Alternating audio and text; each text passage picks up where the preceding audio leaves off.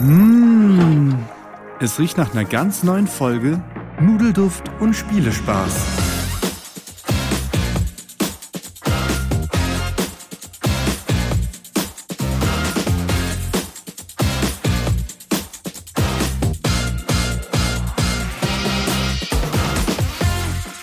Hallo und herzlich willkommen zur zweiten Folge von Nudelduft und Spielespaß. Wir haben in der letzten Folge unser gesamtes Pulver verschossen und jetzt müssen wir hier ähm, schon zu den alltäglichen Dingen übergehen und ähm, sprechen über die Spiele, die wir in letzter Zeit gespielt haben, wie es sich gehört. Ich begrüße an den Sender- und Empfangsgeräten Stefan und Simon. Ja, moin. ja, und den Thomas. Ja, das bin ich, genau. Und ähm, ja, wir sammeln mal, was wir, ähm, was sich in den letzten Wochen bei uns angesammelt hat und ähm, stellen heute die Spiele vor, die es auf den Tisch geschafft haben. Mal schauen, ob das mehr oder weniger als drei werden. Wir werden mal schauen, wie viel Zeit wir pro Spiel draufhauen können. Ähm, um zu schauen, wer anfängt, machen wir unser altbewährtes Prinzip, dass wir eine Startregel aus einem dieser Spiele verwenden. Und zwar würde ich davon Bentham West ins Felde führen, wer zuletzt einen Western gesehen hat. Tja, Boah, ich weiß noch, wie wir das Spiel gespielt zwei Jahre haben. Her. Okay. Jetzt haben wir uns ein bisschen in die Haare gekriegt hier beim Antworten. Das kommt ein bisschen drauf an. Ich meine, wenn der Mandalorian zählt. Also bei mir war es, also wir haben es ja gespielt und ich habe da schon überlegt, wir kamen auf keinen Nenner mehr. Ich meine, es wird Django, aber das ist ultra lange her. Das ist wirklich ein paar Jahre her und ich habe ein paar Western-Serien gesehen, aber ähm, ja, irgendwie, glaube ich, war es das auch. Dann ist die Frage, ob du Django im Kino gesehen hast oder im Streamingdienst. Äh, beides. Ja, okay. Aber das ist sicherlich schon drei, vier Jahre her bei mir. Ah, okay. Ich habe ich hab Django auch geguckt im Streamingdienst. Auch ein sehr, Netflix also einer der besten Western für, ja, super für mich. Ja, also hm. fantastisch. Ja. Super Aber wir sind ja kein Filmpodcast, das heißt, noch äh, wer war noch jetzt kein Filmpodcast? wer war jetzt am nächsten dran mit äh, Weiß ich nicht. Ich habe, glaube ich, letztes Jahr ähm, vier, vier Fäuste für ein Halleluja geguckt. Ja, dann bist du auch dran, so wie du auch bei Bantam West angefangen hast. Die ja, Frage ist, fängst du auch mit Bantam West an? Ah, ich, ich wollte es eigentlich später sagen, aber jetzt muss ich ja, ne? Ähm, dann steige ich damit ein, das ist vielleicht ganz gut, dann ähm, kann ich die anderen Spiele kürzen, falls das ausfranst. Ja, können wir machen. Wir haben äh, das große Western Sandbox Abenteuer Bantam West auf uns genommen ähm, und ähm, haben da eine Viererrunde auf den Tisch gebracht nach einem längeren anspruchsvollen Regelstudium. Und ähm, ja, es war ein interessanter Abend. Es ist auf jeden Fall eine schöne, ausgestaltete ähm, Sandbox. Es gibt viele kleine Minisysteme, wie man sich das wünscht, eine offene Welt, äh, wirklich, wirklich viele verschiedene Dinge, die es zu tun gibt. Taktische Kämpfe, ein nettes, ähm, System, nettes Subsystem, mit dem man gegeneinander kämpfen kann. Und ähm, es hat allen am Tisch Spaß gemacht. Wir hatten einen sehr guten Abend damit. Ich habe mich nur beim Spielen sehr viel in die Regeln weiter vertiefen müssen, weil die waren leider richtig, selbst für Kickstarter-Verhältnisse, ähm, sehr, sehr unstrukturiert, ähm, was das angeht. Das war so das, was das Spiel so ein bisschen zurückgehalten hat. Ähm, für, für mich größtenteils, weil ich halt immer wieder in die Regeln reinschauen musste und weil ich den halben Tag damit verbracht hatte, mich da einzulesen. Ähm, die Regelhefte waren so ein bisschen unglücklich aufgebaut. Also es gab ein Einstiegsszenario, das wir skippen wollten, weil wir arrogant sind und weil ich irgendwo gelesen habe, so ey, das dritte Szenario ähm, ist eigentlich das, wo das Spiel äh, den besten Eindruck macht. Und das ist ja immer so die Krux dabei. Ne? Du möchtest, dass, wenn du es einmal auf den Tisch bringst, gerade so ein Klopper, willst du, dass es einen guten Eindruck macht. Und dann ähm, ja, musste ich halt da erstmal durch die Regeln durch. Das Problem war halt, dass die aufeinander aufbauten. Das ist ein Regelheft nur für die ähm, Einsteigerregeln. Ah. Und da wurde gesagt, jetzt drei Runden spielen und dann das nächste aufschlagen. Und dann ja. war praktisch so Teile der Aufbauregeln in der Beschreibung des nächsten Szenarios drin. Das heißt, dann habe ich das zweite Szenario gelesen, dort ein paar Regeln rausgeholt und dann das dritte noch, damit wir dann das dritte eben spielen konnten. Und es war tatsächlich so, dass die Grundregeln des Spiels gar nicht so schwierig sind und die wurden auch nach dem Einstiegsszenario gar nicht schwieriger. Nur sie wiederzufinden und während des Spiels zu referenzieren, das war wirklich schwierig. Und das war auch das, wo das dann, ja, wo es dann eben nicht so knackig und fluffig wurde und sich anfühlte. Ne? Und ähm, also stecken viele, viele tolle Ideen drin, aber ähm, es wurde nicht zu so einem runden Gesamtbild leider dadurch, ne? durch Schwächen in der Regelredaktion einfach. Es gibt keinen guten Index, es gibt keine gute Übersicht, es gibt manche Regeln, die dann ja irgendwo in diesen Aufbau dieser drei verschiedenen Spielmodi ähm, versteckt sind mhm. und unauffindbar auf die Schnelle sind.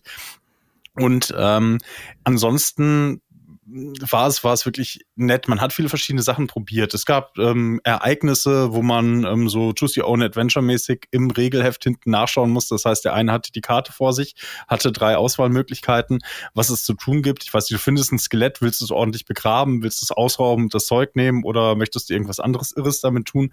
Und die Konsequenzen stehen halt nur im Buch, die ein anderer liest. So, das war immer schön und nett und thematisch. Ähm, und ähm, es war voller so kleiner äh, Systeme, die für sich Spaß gemacht haben, aber es, hat, es, es, es war zu fragmentiert, es hat sich nicht zu so einem Ganzen gut zusammengefügt. Ne? Auch das Kampfsystem, ähm, wir hatten einen sehr epischen Moment, wo ich gegen einen Alligator gekämpft hat, der mich besiegt hat. und ja. ähm, es war irgendwie, es ist dann auch so, dass wenn man, wenn man von irgendwas stirbt, dann wacht man in der Stadt beim Dock auf und äh, verliert aber nur einen Aktionspunkt. Und dann hatte ich noch zwei über und dachte, geil, wenn ich es jetzt richtig anstelle, dann kann ich zu dem Alligator zurückreiten und ihn noch besiegen. Das hat sich sehr Gonzo-mäßig angefühlt und auch sehr witzig, aber es war so ein bisschen, also diese epischen Momente, die ich dabei liebe, ähm, waren es etwas, aber ähm, es hat sich dann im Endeffekt so angefühlt, habe ich das richtig gespielt? War die Regel jetzt richtig? Lässt das Spiel das zu? War das okay, was wir da nicht. gemacht haben? Das wissen wir nicht. Und äh, das hinterlässt halt so einen Nachgeschmack. Und ja, im Endeffekt hat es das nicht geschafft, in meinen Sandbox-Himmel aufzusteigen und ist schon wieder auf dem Weg hier raus aus der Sammlung. Also du sagst es gerade, kurze Nachfrage, Sandbox-Himmel. Wir reden hier über, ein, also nicht so das typische Eurogame, sondern eher sowas wie Xia, Western Legends. Genau. Fragezeichen. Ja. Und genau da steige ich auch gerne ein, weil ähm, tatsächlich hat mir auch das Spiel Spaß gemacht. Ich denke, das Spiel wächst natürlich, wenn man die Regeln kennt. Das heißt, am besten äh, mehrmals spielen, wenn da alle Bock drauf haben. Aber ähm, das Hauptmanko für mich bei dem Spiel war tatsächlich die thematische Umsetzung. Das Spiel sagt von Anfang an, ähm, wir umgehen ganz viele Probleme, indem wir sagen, das ist eine, eine Western-Sandbox im Sci-Fi-Universum auf einem fernen Planeten. Das heißt, es darf auch weiterhin indigene Völker geben. Ähm, die darf es auch hier weiterhin geben. Ja, nein, Entschuldigung, ja, äh, genau. Die darf, also die darf es auch in einem Spiel geben und das ist dann auch nicht problematisch, äh, egal wie die dargestellt und, und so weiter, weil es ist ja fiktiv. Ne? Und ähm, das finde ich erstmal nicht schlecht. Das Problem ist nur, dass das Western-Thema mir persönlich fast gar nicht durchgekommen ist. Ähm, Gerade wenn man es mit Western Legends vergleicht, das deutlich simpler ist und auch ähm, deutlich schneller geht. Wir haben, glaube ich, jetzt zu viert mit den Regeln nachschlagen, muss man natürlich sagen. Ähm, aber wir haben nicht bis 20 Siegpunkte gespielt, sondern nur bis 15 und haben schon dreieinhalb Stunden gebraucht. Nach zwei Stunden Regeln durchforsten nochmal vorher, glaube ich. Und ja, mit Aufbau. Aufbau mit Aufbau. Aufbau. Der Aufbau war auch sehr, sehr, ähm, sehr, sehr opulent. Und ähm, das Ding ist aber, mir fehlten da die Mechaniken, die es bei Western Legends gibt. Also bei Western Legends, wer es nicht kennt, da ähm, gibt es ein Kampfsystem mit so Pokerkarten zum Beispiel. Oder man kann auch einfach mal, ähm, ich sag mal, den anderen angreifen ist jetzt kein Akt. Das geht ruck, äh, ruckzuck. Es gibt so eine, so eine Erweiterung auch mit einem Post, äh, nicht Postkutschen, aber ich glaube, es war ein Eisenbahnraub oder so. Und du hast die ganze Zeit diesen Western-Flair im Rücken. Und ähm, wir hatten die ganze Zeit Westernmusik laufen. Also ich würde auch nicht sagen, dass das an uns lag, aber das erste, was mich gestört hatte, war in dem Szenario, war es die ganze Zeit Nacht, was für mich wenig Sinn gemacht hat, weil wir haben über Tag gespielt. Also wir haben einen Tag verbracht, das ist eine Spielrunde und zwar einfach durchgehend Nacht. Und ähm, es war aber auch ansonsten nicht in der Welt so viel davon zu finden. Klar, es gab irgendwie einen Sheriff und es hätte Kopfgeld ausge, ähm, ja, ausgeschrieben werden können, aber ansonsten war es das. Wir sind rumgelaufen, haben Holz gefällt, haben äh, irgendwelche äh, ja, Heilkräuter gesammelt und so, Hütten gebaut, aber das fühlte sich für mich nicht nach einem Western-Spiel an, sondern nach einem, ja, wir, wir sind einfach auf einem kleinen, fernen Planeten mit einer kleinen Stadt drauf. Es ist alles so ein bisschen im äh, ja, 19. Jahrhundert irgendwie angesiedelt, so von dem, von dem Stil.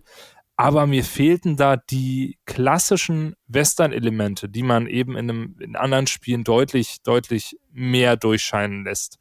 Und ähm, das war für mich das Hauptmanko, wo ich auch sage, das hat mir dann einfach eher nochmal Bock gemacht, Western Legends auf den Tisch zu bringen. Und das werde ich auch demnächst tun, weil ich da jetzt wirklich nochmal äh, gedacht habe, eigentlich cool, weil Western Legends kriegt man in 90, 120 Minütchen hin. Und ähm, ja, schade, dass es Bantam nicht geschafft hat. Ähm, auch bei mir wäre ich jetzt so im Ersteindruck bei einer 6 von 10 aktuell. Also durchaus ein Spiel, was mir Spaß gemacht hat, aber auch dadurch, dass ich die ganze Zeit mit Thomas gelitten hat, dass er alles nachschauen musste. Und wir reden hier davon, dass das Grundspiel wirklich eigentlich nicht schwer ist. Wir haben wenige Aktionsmöglichkeiten, aber wenn andauernd äh, bei jeder Aktion irgendwie nochmal Nachfragen aufkommen und du nicht weißt, wo du nachschlagen musst, so, dann, dann ist das ein Zeichen dafür, dass die Anleitung nicht unbedingt so gut strukturiert ist. Und wir haben es dieses Jahr auch bei so heftigen Dingern, ähm, ich nehme jetzt mal Seven Sea als äh, Beispiel, das hat ein ganzes Glossar mit äh, Keywords und mit allem drum und dran nochmal extra beigelegt, wo du einfach nur einmal dein Keyword nachschlagen musst, wo du einmal wissen musst, äh, wie ist das? Und wir reden hier nicht von, von irgendwelchen kleinen Sachen, sondern äh, darf ich mir das Pferd aussuchen, wenn ich es kaufe? Oder ähm, ist das ja. zufällig? Und das macht thematisch gar keinen Sinn, dass es zufällig ist. Und es steht aber, oder wir haben es nicht gefunden. Dazu muss man auch sagen, wir hatten jetzt auch keine Lust, nochmal von vorne bis hinten durchzugucken, aber wir haben es auf Anhieb nicht gefunden. Vielleicht war das auch irgendwie ja unserer Unfähigkeit geschuldet, aber ich habe das Gefühl, dass da so ein bisschen die Schwäche des Spiels ist. Und es steht aktuell bei einer 8,3, was jetzt für ein Kickstarter-Projekt auch nicht unüblich ist. Ich verstehe auch, wenn Leute das mögen. Aber mir persönlich hat es dann nicht so ganz zugesagt, tatsächlich. Ja. Aber würdet ihr sagen, es hat euch auch spielerisch nicht zugesagt? Oh, und wenn jetzt jemand gekommen wäre mit guten Regelkenntnissen, dann es hätte es vielleicht. Ja, weil es eben so die größte Hürde war. Ne? Ich fand es spielerisch in Ordnung. Ich bin auch froh, dass es das Spiel gibt. Ich freue mich immer, wenn Leute das probieren, einfach. Mhm. Ne? Also das ist auch kein, ich habe mich nicht abgezogen gefühlt. Das ist jetzt auch kein Blendwerk oder sowas. Es ist halt eigen. Ich auch erst, dem, Erstlingswerk. Tut, ne? Erstlingswerk, genau. Es kam so ein bisschen aus dem Nichts. Man, die Leute, man konnte so ein bisschen schwer einschätzen bei dem Projekt, was für ein Brettspiel-Hintergrund die Leute haben. Ne? Ob das jetzt ist, wir machen unser Spiel, aber wir haben die Szene in den letzten 15 Jahren nicht beobachtet. Ne? Ähm, mhm. Aber das, das, das weiß man nicht, wobei dafür waren so gewisse Anleihen drin, ne? In den Bewegungsfeldern, das sah so aus wie bei Unmatched und sowas. Und man fragt sich halt auch immer, ne? Kennen die sowas wie Sia oder kennen sie ich es glaube, nicht? Ich glaube ja. Sowas, ne? Also ich finde ja. gerade diese Aktionspunkte, die man hat, waren stark an Sia angelehnt reden. Manche Sachen haben Aktionspunkte äh, Mensch, was los? Äh, Aktionspunkte gekostet, manche haben ähm, tatsächlich dann, äh, waren dann so zwischendurch machbar. Das erinnerte mich dann doch an, an diese Aktionsmöglichkeiten bei Xia. Nur ich fand, dass es, also mir war es im Spiel nicht spannend genug, weil bei Xia muss man, muss man dazu sagen, ist die Spannungskurve so, dass du dich immer weiter krass verbesserst. Das heißt, du äh, gradest dein Raumschiff ab, hast mehr Platz, dann äh, hast du auch wirklich Platz für die richtig krassen Sachen und es wird immer krasser und nachher, äh, ich sag mal, die, die Siegpunktkurve steigt auch exponentiell. Und bei diesem Spiel hatte ich das Gefühl, die Spannung war eigentlich die ganze Zeit auf dem gleichen Level. Mir hat da so ein bisschen dieser Spannungsbogen gefehlt. Und der einzig coole Moment, wo ich sage, boah ja, das war jetzt wirklich lustig, war, äh, wie gesagt, als Thomas gegen diesen Alligator gekämpft hat. Wo ich aber auch sagen muss, das Kampfsystem ist eine nette Idee, weil ähm, es so ein bisschen Schere, Stein, Papier-Prinzip äh, ist, aber kartenbasiert. Ähm, nur persönlich war mir das zu frickelig. Ähm, das war mir nicht fluffig genug dann tatsächlich würde ich lieber würfeln. Das mhm. ist äh, aber auch meine persönliche Präferenz. Das kenne ich aus, äh, das kenne ich aus SIA oder wir nehmen das Kampfsystem von Western Legends. Das finde ich wesentlich intuitiver. Ich fand, ähm, es ist in Teilen auch sehr unübersichtlich gewesen, dieses Spiel, leider. Hm. Ne, sowohl was, auf dem ja. Brett als auch auf den Karten. Ja, du musst bei sowas auch immer aufpassen, gerade wenn du so sowas zu viert spielst, dass das Kampfsystem nicht ähm, zu lange dauert einfach. Ne? Ja. Und das war auch ein bisschen der Fall. Also leider nicht, ähm, ja, schafft es nicht in die äh, Top, Top 3 da, in den äh, Top der Sandbox-Spieler bei mir. Ja, Stefan, was hast du denn gespielt? Ja, was nehmen wir? Ähm, eins der Spiele, die ich gespielt habe, war Nucleum. Und das ist ja, ne, hört man ja mh, hm, relativ viel drüber, ein Spiel von äh, Simone Luciani und David Tucci. Ja.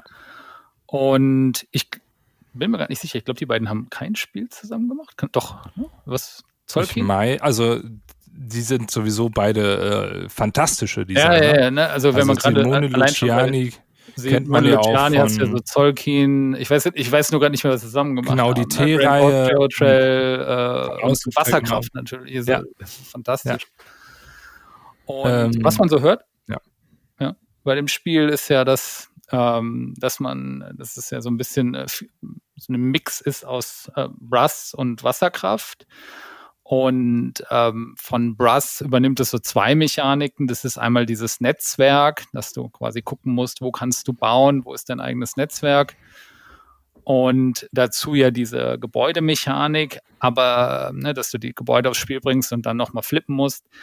Aber das ist schon ähm, das meiste eigentlich, was es davon übernimmt und hat aus meiner Sicht mit den anderen beiden Spielen relativ ja, wen, wenig zu tun in Form, es ist nicht in dieser Kategorie, denn wenn ich sagen würde Brass oder Wasserkraft, da sind das für mich zwei Spiele, die extremst interaktiv sind und vor allem beide so sind, dass du dir am Anfang relativ viel verbauen kannst. In beiden Spielen, wenn du es zum ersten Mal spielst, kannst du so schlechte Züge machen, dass du eigentlich fast für den Rest des Spiels draußen bist. Und das sehe ich, ist halt bei Nucleum gar nicht so der Fall. Ne? Du kannst relativ gut am Anfang ist jeder so ein bisschen für sich getrennt und äh, da ist, ist schon die, die Fehlerquote gering, ja. Die ist schon auch da, aber eben nicht, nicht in diesem Maße. Und ja, hat auf jeden Fall mir gut gefallen. Mein erster Gedanke war, während wir gespielt haben, dachte ich, ah, da spielst du doch lieber Wasserkraft. Ne, also, also Wasserkraft selber finde find ich exzellentes Spiel. Ähm, als ich dann, als wir mal fertig waren und so einen Tag später, habe ich mich selber dabei erwischt, wie ich dann gedacht habe, ah nee, eigentlich würde du doch lieber Nukleum spielen, weil aus zwei Gründen einfach. Ähm, ich ich finde zum Beispiel Wasserkraft unglaublich anstrengend immer. Ne? Es mhm. ist immer sehr lange Partien du musst dich ja schon immer sehr stark konzentrieren, ne? eben aus Grund dieser hohen Fehleranfälligkeit. Ne? Leute machen einen Zug und, und du musst wieder komplett alles neu denken. Und, und das Nukleum war für mich da einfach deutlich entspannter zu spielen. Ne? Das ist, äh, ich dachte, ja, das, das spielt sich hier eigentlich äh, ganz locker hin. Hat mit einem sehr schöne Action-Selection-Mechanik, die so ein bisschen, also zumindest kenne ich sie nicht, äh, gefühlt neuer ist, wo man eben diese, diese Teile sich holt, mit denen man dann Aktionen auslöst und bei denen hat man dann auch noch die Option, die anderweitig irgendwie aufs Spielfeld zu bringen. Ähm, generell ne, einmal gespielt jetzt, äh, Viererrunde, hat Spaß gemacht. Muss man gucken, ne, wo sich das so etabliert. Also bei uns in der Spielerunde generell ist es ja gut angekommen. Also mhm. es wird mhm. ja deutlich öfters schon dort gespielt. Aber würde ich sagen, ähm, ja, super. Hat, äh, wird, wird nicht das letzte Mal gewesen sein. Ja, wir wurden ja auch schon akquiriert, Thomas. Ne? Ja, ich bin gespannt. Also, ob es noch genug Interaktion ist, um nicht im, im Eurosumpf zu versinken, sondern, ne, also für mich ist ja das Maß der Dinge, wie ähnlich es Wasserkraft bleibt, so ein bisschen. Ne? Also, ich bin gespannt, aber ausprobiert wird's ja. Also es hat ich, schon Interaktion, ne? Also es ist, jetzt kein Arche Nova, ne, wo jeder vor sich hinspielt. Also im Gegenteil, also wirklich nicht. Also du hast, du hast schon diese Märkte auch, ne, wo jeder äh, also es gibt so einen, so einen Kohlemarkt, äh, ne, wo, wo, wo du dich bedienen kannst und und äh, also das darf man, also es ist schon auch, kann auch ein bisschen gemein sein. Ne? Also du hast diese, durch diese Netzwerke, äh, du hast so Inseln, wo man so ist und da kann man schon ein bisschen gucken, dass man dem anderen eventuell was abgräbt oder guckt, dass man da irgendwas für sich reserviert, um da auf spezielle Bereiche zu kommen, aber eben nicht in dieser Kategorie wie vor allem Wasserkraft. Hm. Und daher. Es klingt, es klingt sehr gut.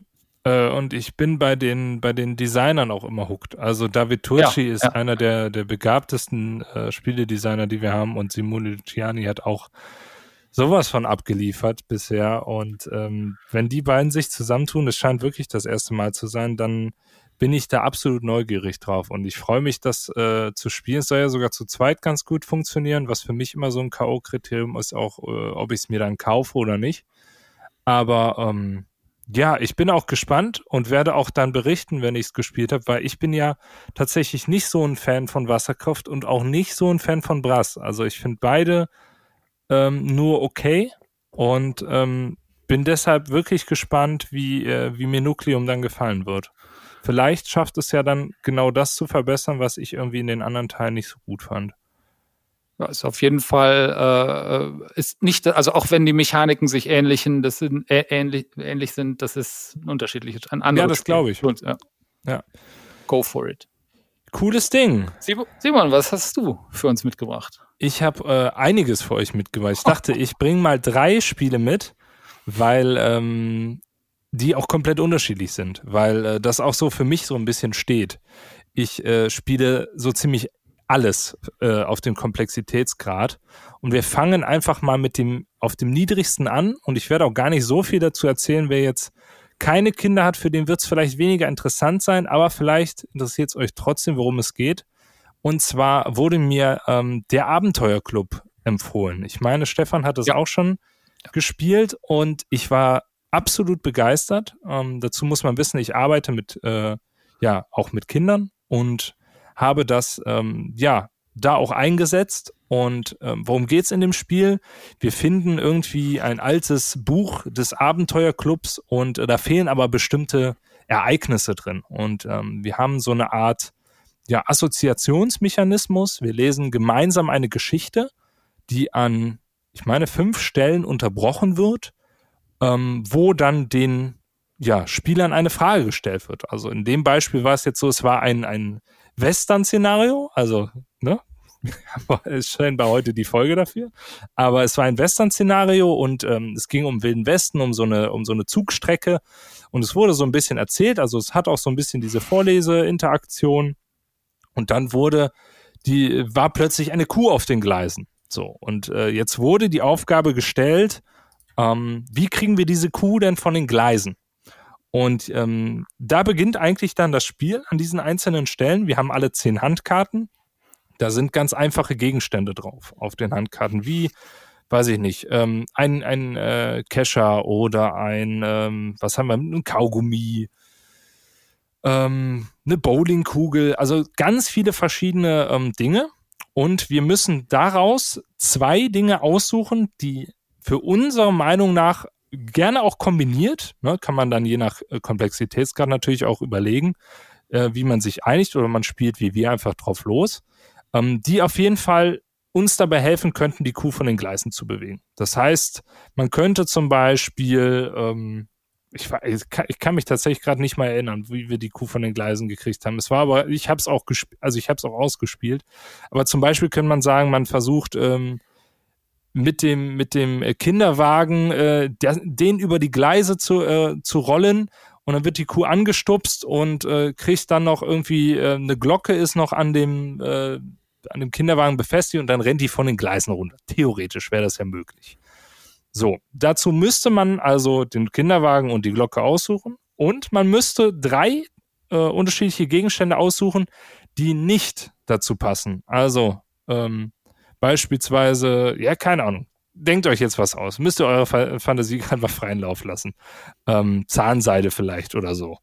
Und die anderen müssen dann in ja, Dixit-Manier quasi kooperativ entscheiden, welche zwei Gegenstände denn jetzt die, die richtigen sind, mit der wir vielleicht die Kuh von den Gleisen kriegen. Wir haben drei Versuche in dem Szenario und müssen dann quasi fünf verschiedene Aufgaben lösen.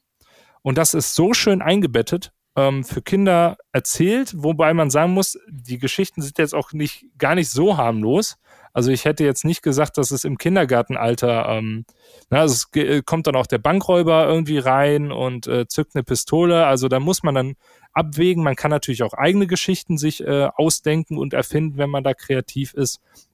Aber ähm, ja, erstmal finde ich das Geschichten erzählen ziemlich cool. Man hat wirklich einen Happening zusammen am Tisch, ne? also als Familie, ähm, wo man sich dann auch zusammen mit dem Kind gut absprechen kann. Das könnte passen und was denkst du denn? Ist also auch ein sehr kommunikatives Spiel und ähm, ist gar nicht so einfach. Also ich muss sagen, ähm, das hat uns tatsächlich alle am Tisch dann doch gefordert, weil man muss sich halt schon was einfallen lassen, diese Aufgaben zu lösen. Und das darf auch ruhig absurd werden.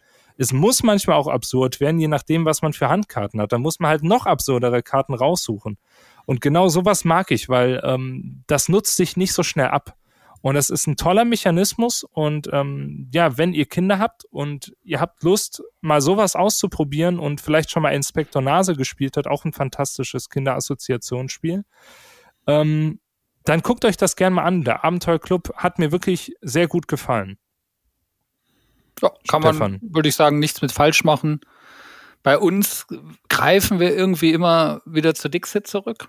Ähm, ich glaube, es ist vor Dixit für das Alter. Also ich würde Dixit recht, später machen. Dixit kommt noch ein bisschen, wahrscheinlich ein, zwei Jahr, Jährchen später kann man auch ja. vorher schon spielen. Wir hatten immer so ein bisschen das Pech, dass, ich weiß nicht, ob wir haben, dass, dass dann die Begriffe vielleicht ein bisschen unglücklich waren und dann man sehr oft daneben lag. Mhm. Dann war so ein bisschen, äh, ja, okay, bisschen die Luft raus. Aber nee, also es ist ein schönes Spiel. Äh, machst du nichts mit falsch, äh, passt. So, in die Familiensammlung super easy rein. Hm. Muss ich mir auch mal näher anschauen. Also auch diese Art Spiele, ne? gerade dieses Kreative. Wir haben einmal mit den Story Cubes ähm, experimentiert hier, ne? mhm. ne? aber ich glaube, das geht so langsam erst äh, los, das, äh, das Alter. Und äh, klingt gut. Hm? Ja, es ist eine Mischung aus Story Cubes und Dixit, glaube ich. Kann man, kann man gut, kann man gut so sagen. Hm. Sehr cooles Ding. Thomas. Ja, sehr schön. Ja, jetzt, ihr habt ja meine ganze Dramatik zerstört, jetzt, wo ich mit dem Brecher schon eingestiegen bin. Da springe ich mal zurück zu dem, mit dem ich eigentlich anfangen wollte. Und äh, das ist das kleinste Spiel, das ich heute vorstellen werde. Und zwar ist das Wizards of the Grimoire. Ähm, das ist ein Kartenduellspiel. Schrägstrich Engine Builder. Das ist dem Spiel nicht so ganz klar. Es hat aber dadurch keine Identitätskrise. Also man spielt zwei Magier, die gegeneinander kämpfen. Das klingt so äh, unspeziell, ist es aber in dem Fall tatsächlich ist es ein spezielles Spiel, weil ich mich äh, selten tatsächlich bei so Spielen wie, wie Magic oder sonstigen Konsorten selten so fühle, als wäre ich wirklich ein Magier. Und hier geht es wirklich um Zaubersprüche aussuchen, miteinander kombinieren und sich aus den Zaubersprüchen, die man praktisch in seinem Repertoire hat, eine Engine zu bauen, um den anderen von 60 Lebenspunkten auf Null zu kriegen. Das klingt wieder so standardmäßig, aber es fühlt sich anders an. Also es ist nicht dieses, ja, ich arbeite jetzt mit Kreaturen oder sowas. Es sind wirklich nur äh, Zaubersprüche in Kombination. Und ähm, man, es ist so eine, so eine Politik der, tausend, der tausend kleinen Nadelstiche. So pro Runde zieht man dem anderen, was weiß ich, so sechs äh, Lebenspunkte vielleicht ab. Ähm, und es geht so rum. Also es ist nicht so das große Spiel der Swingy-Kombos und sagt man, haha, zweiter ja. Zug, ich habe Glück gehabt beim, beim Kartenziehen, du bist tot. Man baut sich im Laufe des äh, Spiels aus sechs ähm, Sprüchen seine äh, Combo auf und ähm, versucht, die eben so zu optimieren. Und das macht es halt so aus, ein bisschen den Reiz dieses Spiels. Es ist ein Optimierungsrennen dabei und ähm, fühlt sich aber nicht so an. Also es fühlt sich gleichzeitig an wie so ein Kartenbettler und ein Optimierungsrennen, ein Engine-Builder, darum, wer den anderen schneller platt machen kann. Äh, Schrägstrich, ähm, wer die bessere Engine baut. Ne? Also ich, ich sage das so in, in, dieser Dichotomie, weil das, ne, es, es kam bei meiner Frau dadurch sehr gut an, weil das sich halt so angefühlt hat, ich baue mir hier was auf und ich mache dich nebenbei, ja, gehen deine Punkte halt schneller runter als meine, aber das ist nicht so schlimm wie sonst dieses, ne, das sind deine Lebenspunkte und dann bist du weg. Das ähm, war bei dem Spiel nicht so. Es, ähm, also es, es gibt eine Auslage von zehn Zaubersprüchen, man sucht sich deine davon aus. Die Zaubersprüche haben alle eine unterschiedlichen Mana-Kosten, die aber hauptsächlich nicht die ähm, Bezahlkosten sind also auch, aber sie fungieren äh, zeitgleich als Cooldown-Timer. Ne? Das heißt, äh, wenn ein Spruch drei Mana kostet, legt man da drei Karten drauf und dann gibt es eine Phase jede Runde, wo man die dann wieder runternimmt. Und der ist erst in drei Runden wieder äh, fertig. Kann man natürlich wieder mit anderen Sprüchen kombinieren, die das beschleunigen oder beim anderen verlangsamen und so weiter.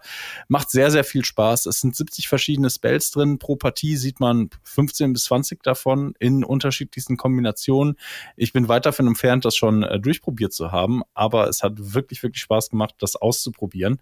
Und äh, ich bin froh, dass es in Deutschland angekommen ist. War ein bisschen schwer zu kriegen, war ein Kickstarter aus Kanada und so langsam kommt es jetzt in den Retail-Läden, die eben die Importsachen machen, an. Und äh, bin froh, dass es zu uns auf den Tisch gekommen ist.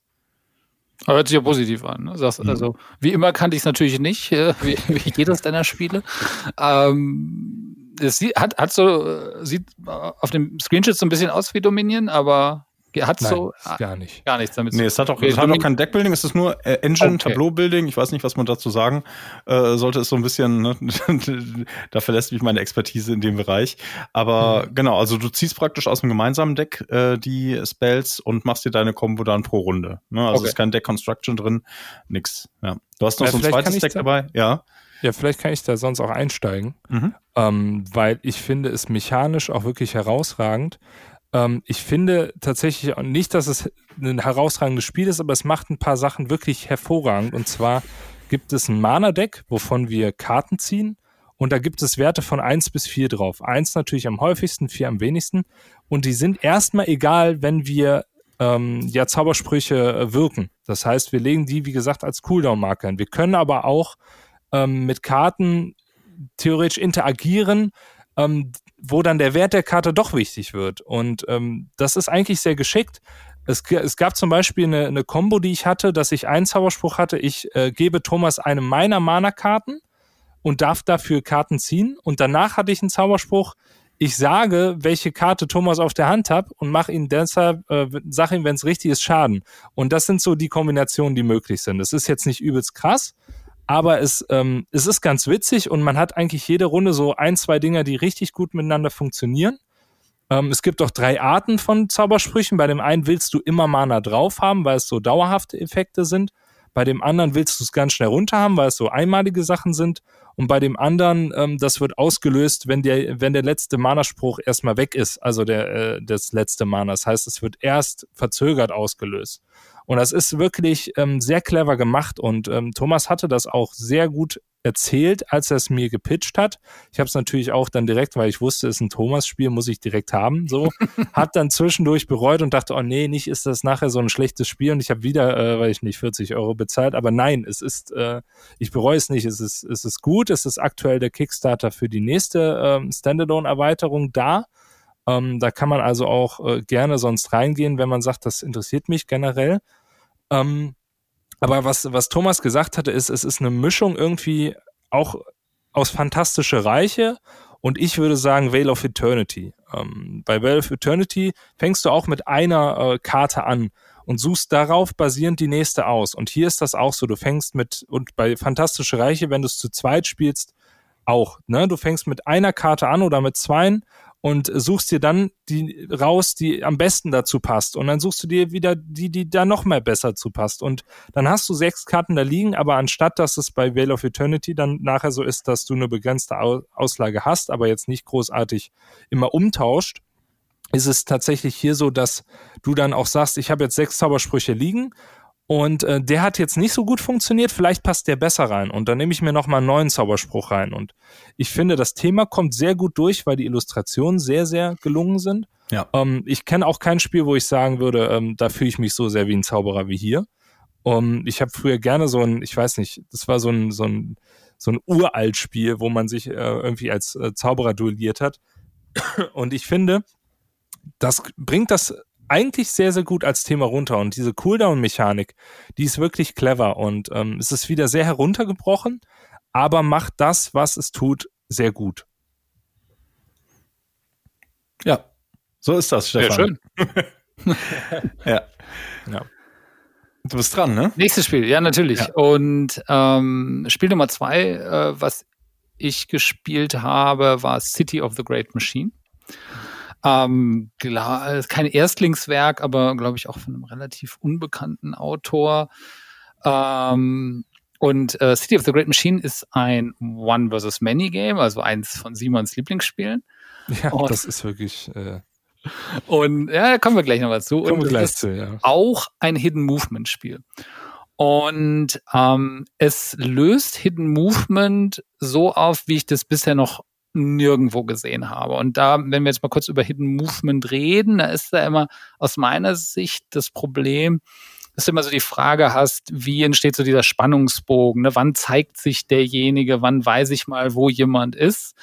Und das ist je nach Spiel, man kann das mal unterschiedlich lang dauern, bis dann jemand sagt, du machst deinen ersten Zug und ja, also, okay, ne, es ist halt so gewesen. Ähm, Und dann irgendwann kommt zu der Punkt, wo, wo, wo du dich zeigen musst oder so, dann wird's wieder ernster. Und ähm, The City of the Great Machine löst das eigentlich ganz elegant, weil dort eigentlich die Spieler, also spielen mehrere Leute gegen die Great Machine. Und die wählen, bevor die Great Machine ihren Zug macht, den Ort aus, auf den sie sich hinbewegen. Verdeckt mit einer Karte, also sie haben so Karten in der Hand ne, und dann suchen sie es aus und dann gehen sie hin. Und dann macht der, äh, und die, die, das dann auch fest und dann macht der einzelne Spieler, der die Great Machine spielt, seinen Zug und bewegt sich ebenfalls. Und der möchte auf die Orte eigentlich gehen, wo die Spieler draufgehen, weil ihm das unterschiedliche Sachen ermöglichen und er dann quasi deren Machenschaften verhindern kann. Und das ist jede Runde quasi immer wieder neu, wo, wo du überlegst, okay, was passiert hier? Du hast immer wieder so eine gewisse Spannung und, und, und, und musst schauen, wohin du dich bewegst. Und das Schöne ist, dass es jede Runde quasi eine also eine Art Ereigniskarte gibt, die quasi auch so ein bisschen eine potenzielle Marschrichtung vorgibt. Also gibt es meistens immer irgendwelche bestimmte Gebiete, auf die man gehen kann, die dann ähm, Vorteil für die eine oder andere Partei gibt, je nachdem, was dann erreicht wird. Und, und das ist dann immer so eine Entscheidung, wo man dann als, äh, als die, die, die gegen die Great Machine spielen, überlegen, okay, wollen wir das jetzt verhindern? Dann müssen wir dorthin gehen. Aber dann weiß der eine Spieler natürlich auch, dass wir da hingehen. Und das ist immer so, ne, wer denkt er, dass wir da hingehen? Und es gibt oft natürlich mehrere Optionen. Und das fand ich eigentlich extremst gut gelöst in dem Spiel. Also es hat, äh, ähm, so wie gesagt, so noch nie gesehen. Und dazu hat sich ähm, noch das äh, andere bei diesem One versus Many Spiel ist, ist, dass dann die Leute sich natürlich unterhalten und ähnlich wie bei Fury of Dracula ist, dass man äh, dass alle also man darf jetzt keine Secrets haben, ne? man darf sich darüber unterhalten, aber man darf keine Geheimsprache haben, außer dass man sich gegenseitig die Karten zeigt. Und das ist, glaube ich, ich war nicht der City of the der Great Machine Spieler immer sehr unterhaltsam, wenn man dann quasi Leute sich die Karten zeigen, sagen, oh, du gehst hier hin oder du da oder wir gehen alle hier hin und dann haben wir uns doch die gleiche andere Karten gezeigt und was auch immer. Und dann war schon äh, viel viel Spaß am Tisch. Äh, mir hat's extremst gut gefallen, so gut, dass ich quasi direkt auch gekauft habe. Und ähm, das ist natürlich bei so einer Art von Spiel, das lebt sehr stark von, äh, von der Gruppe. Ne? Gerade wenn du mit mehreren Leuten zusammenspielst. Ähm, ich bin super daran interessiert, es auch mal zu zweit zu spielen. Da fällt natürlich so ein bisschen diese, diese Diskussion weg aber ähm, fand ich eigentlich, äh, also das, die Spielerlebnis, das wir da hatten, war extrem gut, äh, sehr spannende Runde, auch mit einem guten Ende, also mit einem schlechten Ende für uns, aber es war, es haben alle gelacht. Und ähm, ja, war definitiv gutes Spiel, ein bisschen zu lang, also das vielleicht kleine, kleine Downside. Wir haben dreieinhalb Stunden oder so. Boah, und das ist natürlich. Krass, das steht 60 bis 90 Minuten auf der Packung. Ja, ja, ja, wir haben, wir haben äh, viel gequatscht. Äh, ich ich glaube auch, dass es kürzer geht. Das Spiel mhm. ist übrigens relativ simpel. Ähm, am Anfang, also wir hatten, wir mussten auch ein bisschen in der Anleitung lesen, weil es nicht, nicht direkt äh, klar, was, was gemacht werden musste, aber äh, die, die Züge sind super simpel. Und du machst eine Bewegung und eine Aktion, mehr nicht. Äh, und der, der City of the Great Machine Spieler sozusagen drei. Ähm, aber es gibt äh, also sehr viel Interaktion und ganz wichtig, extremst thematisch. Also das Steampunk-Thema da sehr cool umgesetzt, also sehr, sehr schöne Karten. Ähm, Artworks. Die Ikonografie ist besonders schlecht. Also das ist wirklich, wenn man sich denkt, da, da, da, ja, da hätte, also das, also zum Beispiel hat jedes, jeder Ort hat eigentlich eine Spezialaktion. Und da hätte man sich mal gedacht, ja, ein kleiner Hinweis, das musst du immer wieder irgendwo nachlesen, was denn die Spezialaktion ist äh, von dem Ort. Das steht dann auf deinen Karten drauf, okay, aber ja, nee. Aber für mich ähm, in, in der Art, also äh, vielleicht nochmal kleine Detour, warum hat mir das überhaupt gefallen? Also ich sprach ja vorhin über Nucleum und Cro und, und ich bin selber manchmal so ein bisschen auf der Suche, so ein bisschen nach, so ein bisschen weg von den Eurogames. Ne? Also das haben wir jetzt, so immer das 25. Eurogame, was man so, ne, Punktesalat und, und alles und da mal so ein bisschen ein paar neuere äh, Spielerlebnisse zu sehen, da äh, fand ich eigentlich City of the Great Machine sehr, sehr erfrischend. Wie gesagt, äh, habe es mir direkt geholt und äh, ja, ihr werdet ja wahrscheinlich auch nicht drum herum kommen, das mal mit Doch. zu spielen. Doch, werde ich. das ja. kann ich dir. Also Steampunk erstmal cool. So, aber äh, bin ich raus. Also ähm, ich, ich habe jetzt schon von so vielen Leuten immer wieder gehört, ach, das ist mal wieder ein gutes One vs. Many Spiel und dann habe ich es gespielt und dann war es so, hm. Also zuletzt Mind Management hat mir persönlich überhaupt nicht gefallen, weil mir das Spiel auch nicht gelegen hat. Ich fand, da waren sehr viele Sachen, die einem das Spiel eher äh, das Deduzieren irgendwie erschwert statt erleichtert haben.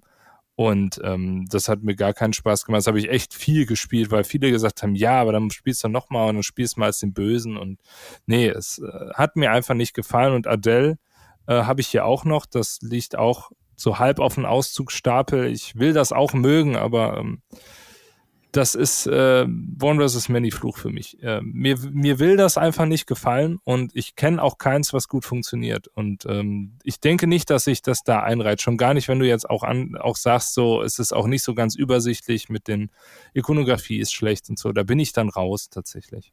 Spielst du dein eigenes One vs. Many Spiel mit der Meinung? Ja. das ist ja okay. Dafür, sind, dafür sind wir doch hier. So. Ja. Also du wirst nee. es spielen. Äh, ich ich würde es spielen. Mh, mm, also äh, zuletzt hast du ja Beast noch, muss man dazu sagen. Beast ne? das hatte ich ja auch wieder verkauft. Das habe ich wieder verkauft, ja. weil es ganz nett war, weil ich zu viele hatte. Ne, es war ja so ein bisschen ähm, so auch das Hype, äh, die Hype-Thematik, äh, nee, Hype-Mechanik so rum. Ne, mit äh, One vs Many, Hidden Movement noch dabei. Ne, Beast war hier, das war nett ähm, hatte aber auch so seine Schwierigkeiten ne, von der Spannungskurve her. Und ähm, das Hauptproblem ist ja auch äh, einfach, dass der, der alleine spielt, meistens mehr Spaß hat als die anderen. Ne? Und dann ist auch die Frage, wie sie, ähm, wie sie skalieren. Ne? Wie hat das, also Stefan, wie, du hast gesagt, ihr hattet, ihr hattet Spaß beim Diskutieren und alles und äh, von den Zuglängen her. Ähm, wie war das? Ja, super, ne? Also hat, äh, also dafür, dass es die Erstpartie war, ich glaube, äh, viel, viel, viel äh, kürzer wird's beim nächsten Mal. Aber, aber das, das muss natürlich klar sein. Bei One ja. versus Many spielst du als Gruppe zusammen, ne? Und, und du, und der, das ist nicht so ein Spirit Island, wo äh, Koop-mäßig dann jeder für sich doch spielen muss, weil es einfach so komplex ist. Das Spiel lebt davon, dass du zusammen dir eine Strategie überlegst und diskutierst. Ja, das ist ist nicht jeder macht da seinen einfach einzelnen Zug und, und dann bin ich happy. Ne? Also das muss, das ist klar. Also das muss klar sein. Das muss jeder von der Erwartung her. Wenn, wenn du anders da reingehst, dann ist das, wirst du da keinen Spaß haben. Ne? Ich fand es trotzdem, wir hatten als Dreiergruppe immens viel Spaß, obwohl wir ja natürlich weniger machen konnten sozusagen und gemeinschaftlich quasi Entscheidungen äh, gemacht haben. Was hier nochmal wichtig ist zu erwähnen, wenn das jetzt vor allem mit sowas wie Mindmanagement, ne, bei Mindmanagement kommt es ja wirklich darauf an, du musst die Person finden. Und wenn du sie gefunden hast, sozusagen mhm. vorbei. Ne? Und hier ist es so, also du wirst zwischendurch mal gefunden und entdeckt, so, und dann wird einer der Spieler mal passiert irgendwas und Raid wird dann gemacht und verlierst du deinen Zug. Ähm, ja, ne, das, das ist dann so, aber dann, dann ist das Spiel deshalb nicht verloren. Ne? Das wird, also garantiert wird es sogar passieren. Ne? Und ähm, da ist, ist also die Mechaniken drumherum, die geben schon was her. Und ich finde sie trotzdem eigentlich echt gut gemacht, weil es sehr gelungen ist, passt sehr viel zusammen und ähm, auch mit den, also, wenn jetzt ins Detail zu gehen, finde ich, wie gesagt, es ist eine Partie. Ne? Kann auch sein, dass ich das zweite Mal spiele und dann denke, ja, okay, das war also so der erste Eindruck, ne? Und, und, und jetzt doch enttäuschend. Aber bisher fand ich es da eigentlich sehr erfrischend neu. Mhm. Also und wirklich, also ich glaube, es ist schon wirklich so in der Form, würde ich sagen, also gerade mit diesen Mechaniken, nee, kenne kenn ich nicht. Ne? Und Mindmanagement, so ist es ja schon, ja, natürlich auch, auch neuer, aber, aber die Mechaniken sind irgendwie, ja, gab es schon mal. Ne? Ja, gut. Gut, gut. ich wirst du heute damit nicht kriegen. Aber das Nein, macht ja auch nichts. Gottes Willen. Vielleicht ja ein oder anderen Zuhörer. Wir sind ja auch hier in einer illustren Runde, wo es ja auch gut ist, dass wir unterschiedliche Geschmäcker haben. Machen wir Die weiter Frage mit einem Spiel. Das ja, gesagt, genau, Simon. Ne? Das gesagt. Und jetzt äh, kommt mein nächstes Spiel in der, ähm, in der Liste. Wir steigen in der Komplexität und ähm, gehen zu Twilight. einem äh, Spiel, was man ähm, ja aktuell man bekommt es, aber äh, gar nicht so einfach. Aber es geht um Life of the Amazonia. Ich weiß nicht, habt ihr davon schon gehört? Außer von mir natürlich. Nee. Das ist äh, Deduktionsspiel, ein Remake von hm. Planet. Nein. Nein. Das ist, das ist uh, The Search for Lost Species. Da kann ich auch gern drüber reden, aber das. Äh, aber die spielen beide auf so einer Dschungelinsel. Irgendwas haben die äh, gemeinsam. Keine Ahnung, nee, es geht um Amazonas. Ja, gut. Vielleicht Das ist eine Dschungelinsel. Es ist keine Dschungelinsel. Südamerika ist eine große Dschungelinsel. Mach Ja, okay, weiter. Okay, okay, wir, wir werden hier nicht uns in Erdkunde-Fakten äh, verlieren. Nein, ähm, ich würde sagen, so als kurzen, als kurzen Hook für euch, was ist das Spiel? Backbuilding meets Cascadia.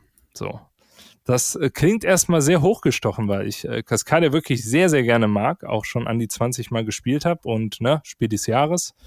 Ähm, ich glaube, es gibt wenig Leute, die sagen, Cascadia ist ein schlechtes Spiel. Und ähm, ich kenne tatsächlich auch wenig Leute, die sagen, Life of the Amazonia ist ein schlechtes Spiel. Es haben halt nur nicht so viele Leute gespielt. Aber ja, ich ähm.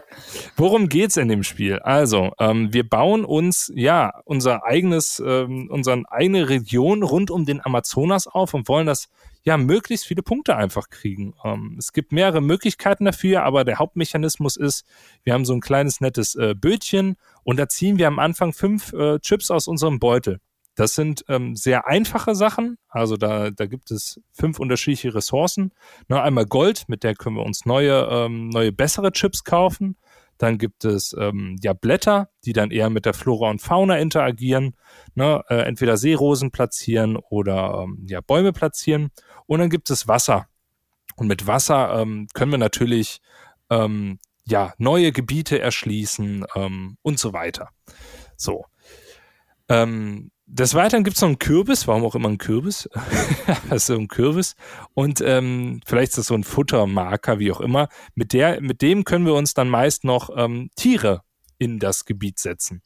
Und ähm, da kommt eben der Mechanismus, der an Cascadia erinnert, ähm, weil jedes Tier ähm, eine einzelne Scoring-Möglichkeit hat. Beispielsweise, ähm, also auch da wieder verschiedene modulare äh, Systeme, äh, verschiedene Wertungsmöglichkeiten für alles.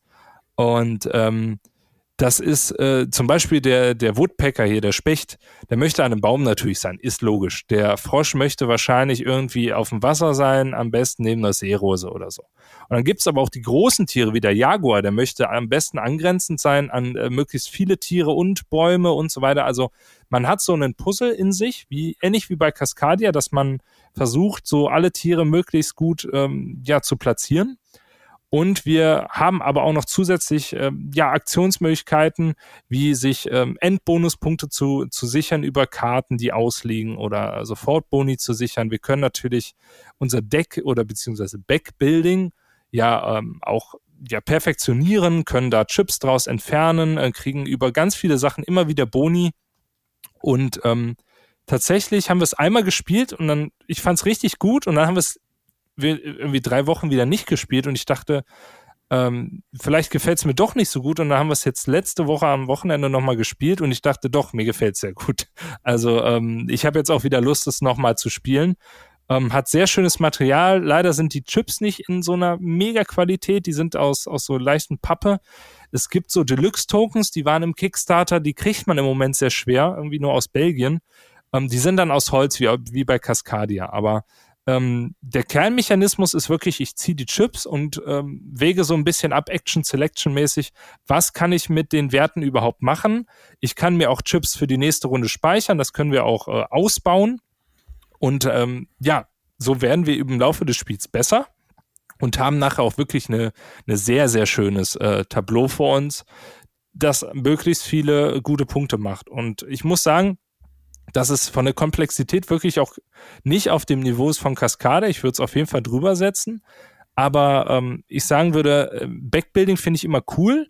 Und hier macht es auch Sinn, ein Backbuilding und kein Deckbuilding zu machen, weil eben auf den Karten auch nichts draufstehen würde. Und ähm, mir hat das wirklich großen Spaß gemacht und ähm, ja, ich werde es weiterhin spielen. Ja, sieht auf jeden Fall äh, schön aus, ein bisschen, weil meine Tochter wird es sofort nehmen, aber äh, Figuren sehr, sehr nett. Aber Mhm. ne, Ja. Weight bei BGG auch 2,9. Genau, das ist der Verlag, der vorher Wilde Serengeti gemacht hat. Ah, ja. Das äh, war ein äh, Ja. Flop für mich, ein absoluter Flop. Ich fand das, äh, ich fand das überhaupt nicht gut, hat mir überhaupt keinen lang, Spaß gemacht. Ist sehr lang und auch wirklich belanglos. Ja. Muss man, muss man jetzt, also für mich. Äh, Ich hatte überhaupt keinen Spaß mit. Aber auch da waren die Tiermiepel schon der, der Hook, so dass man sagt, okay, deswegen spielt man das Spiel so ein bisschen. Und ähm, eben die gleiche Qualität gibt es dahingehend bei Lift of the Amazonia. Du hast da wirklich tolle ähm, Tiermiepel bei, die auch bedruckt sind und ja. das macht auf dem Tisch was her und es kann, wie gesagt, es ist ein locker flockiges Spiel mit einem Puzzle drin und wenn man sagt so ähm, Backbuilding meets Cascadia klingt für mich ganz gut, dann könnt ihr euch das gerne mal anschauen. Also ich finde es nach wie vor sehr gut und hat auch aktuell eine 8,2 bei BGG. Hm. Gibt es äh, Spielerinteraktion, nennenswerte, oder machst du so dein Ding?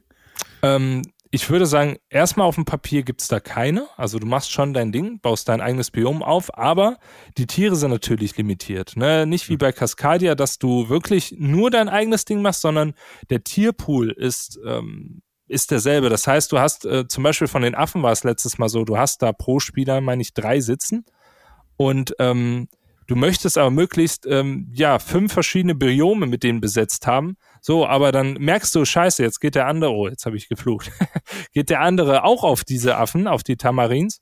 Ähm, was machst du jetzt? Ähm, jetzt musst du wieder um, jetzt musst du wieder umdenken, weil du wirst nicht die fünf hinkriegen. Vielleicht reichen dann auch drei aus und du sagst dann, okay, äh, mach ich so, oder du sagst, ich gönne dem anderen gar nichts und hau jetzt sofort alles auf die, auf die Affen drauf. Beziehungsweise äh, hol mir so viele Affen in mein Biom wie, wie geht. Und ähm, da hast du schon eine gewisse Spielerinteraktion. Du hast auch so ein bisschen einen Race auf den, auf den Tracks, weil du ähm, ja äh, immer weiter nach vorne schreitest, ähm, je nachdem, was du machst. Ähm, beim, beim Nehmen von neuen ähm, Bäumen zum Beispiel oder so, da gibt's dann auch unterschiedliche Siegpunkte und einmal Boni, aber es ist jetzt nicht die klassische Spielerinteraktion. Aber ein wenig interaktiver als Cascadia ist es schon. Mhm. Spielen wir dann als Absacker nach unserer Partie City of the Great Machine. Äh, nein. vor, allen Dingen, vor allen Dingen, weil es auch wirklich, also es steht mit 60 bis 150 Minuten drin. Es dauert schon seine, also ich würde sagen, das ist auch realistisch. Also es ist auch definitiv viel länger als Cascadia. Also wir haben jetzt zu zweit, glaube ich, einmal 60 und einmal 45 Minuten gespielt und jeder, der mich kennt, weiß, ich spiele sehr schnell. Und ähm, das okay. bedeutet, ich sag mal, zu viert in einer normal schnellen Runde bist du schon bei zwei Stunden. Ja. Hm. Es ist schon eher so ein ähm, abendfüllernderes Spiel. BGG sagt, auf keinen Fall zu viert spielen.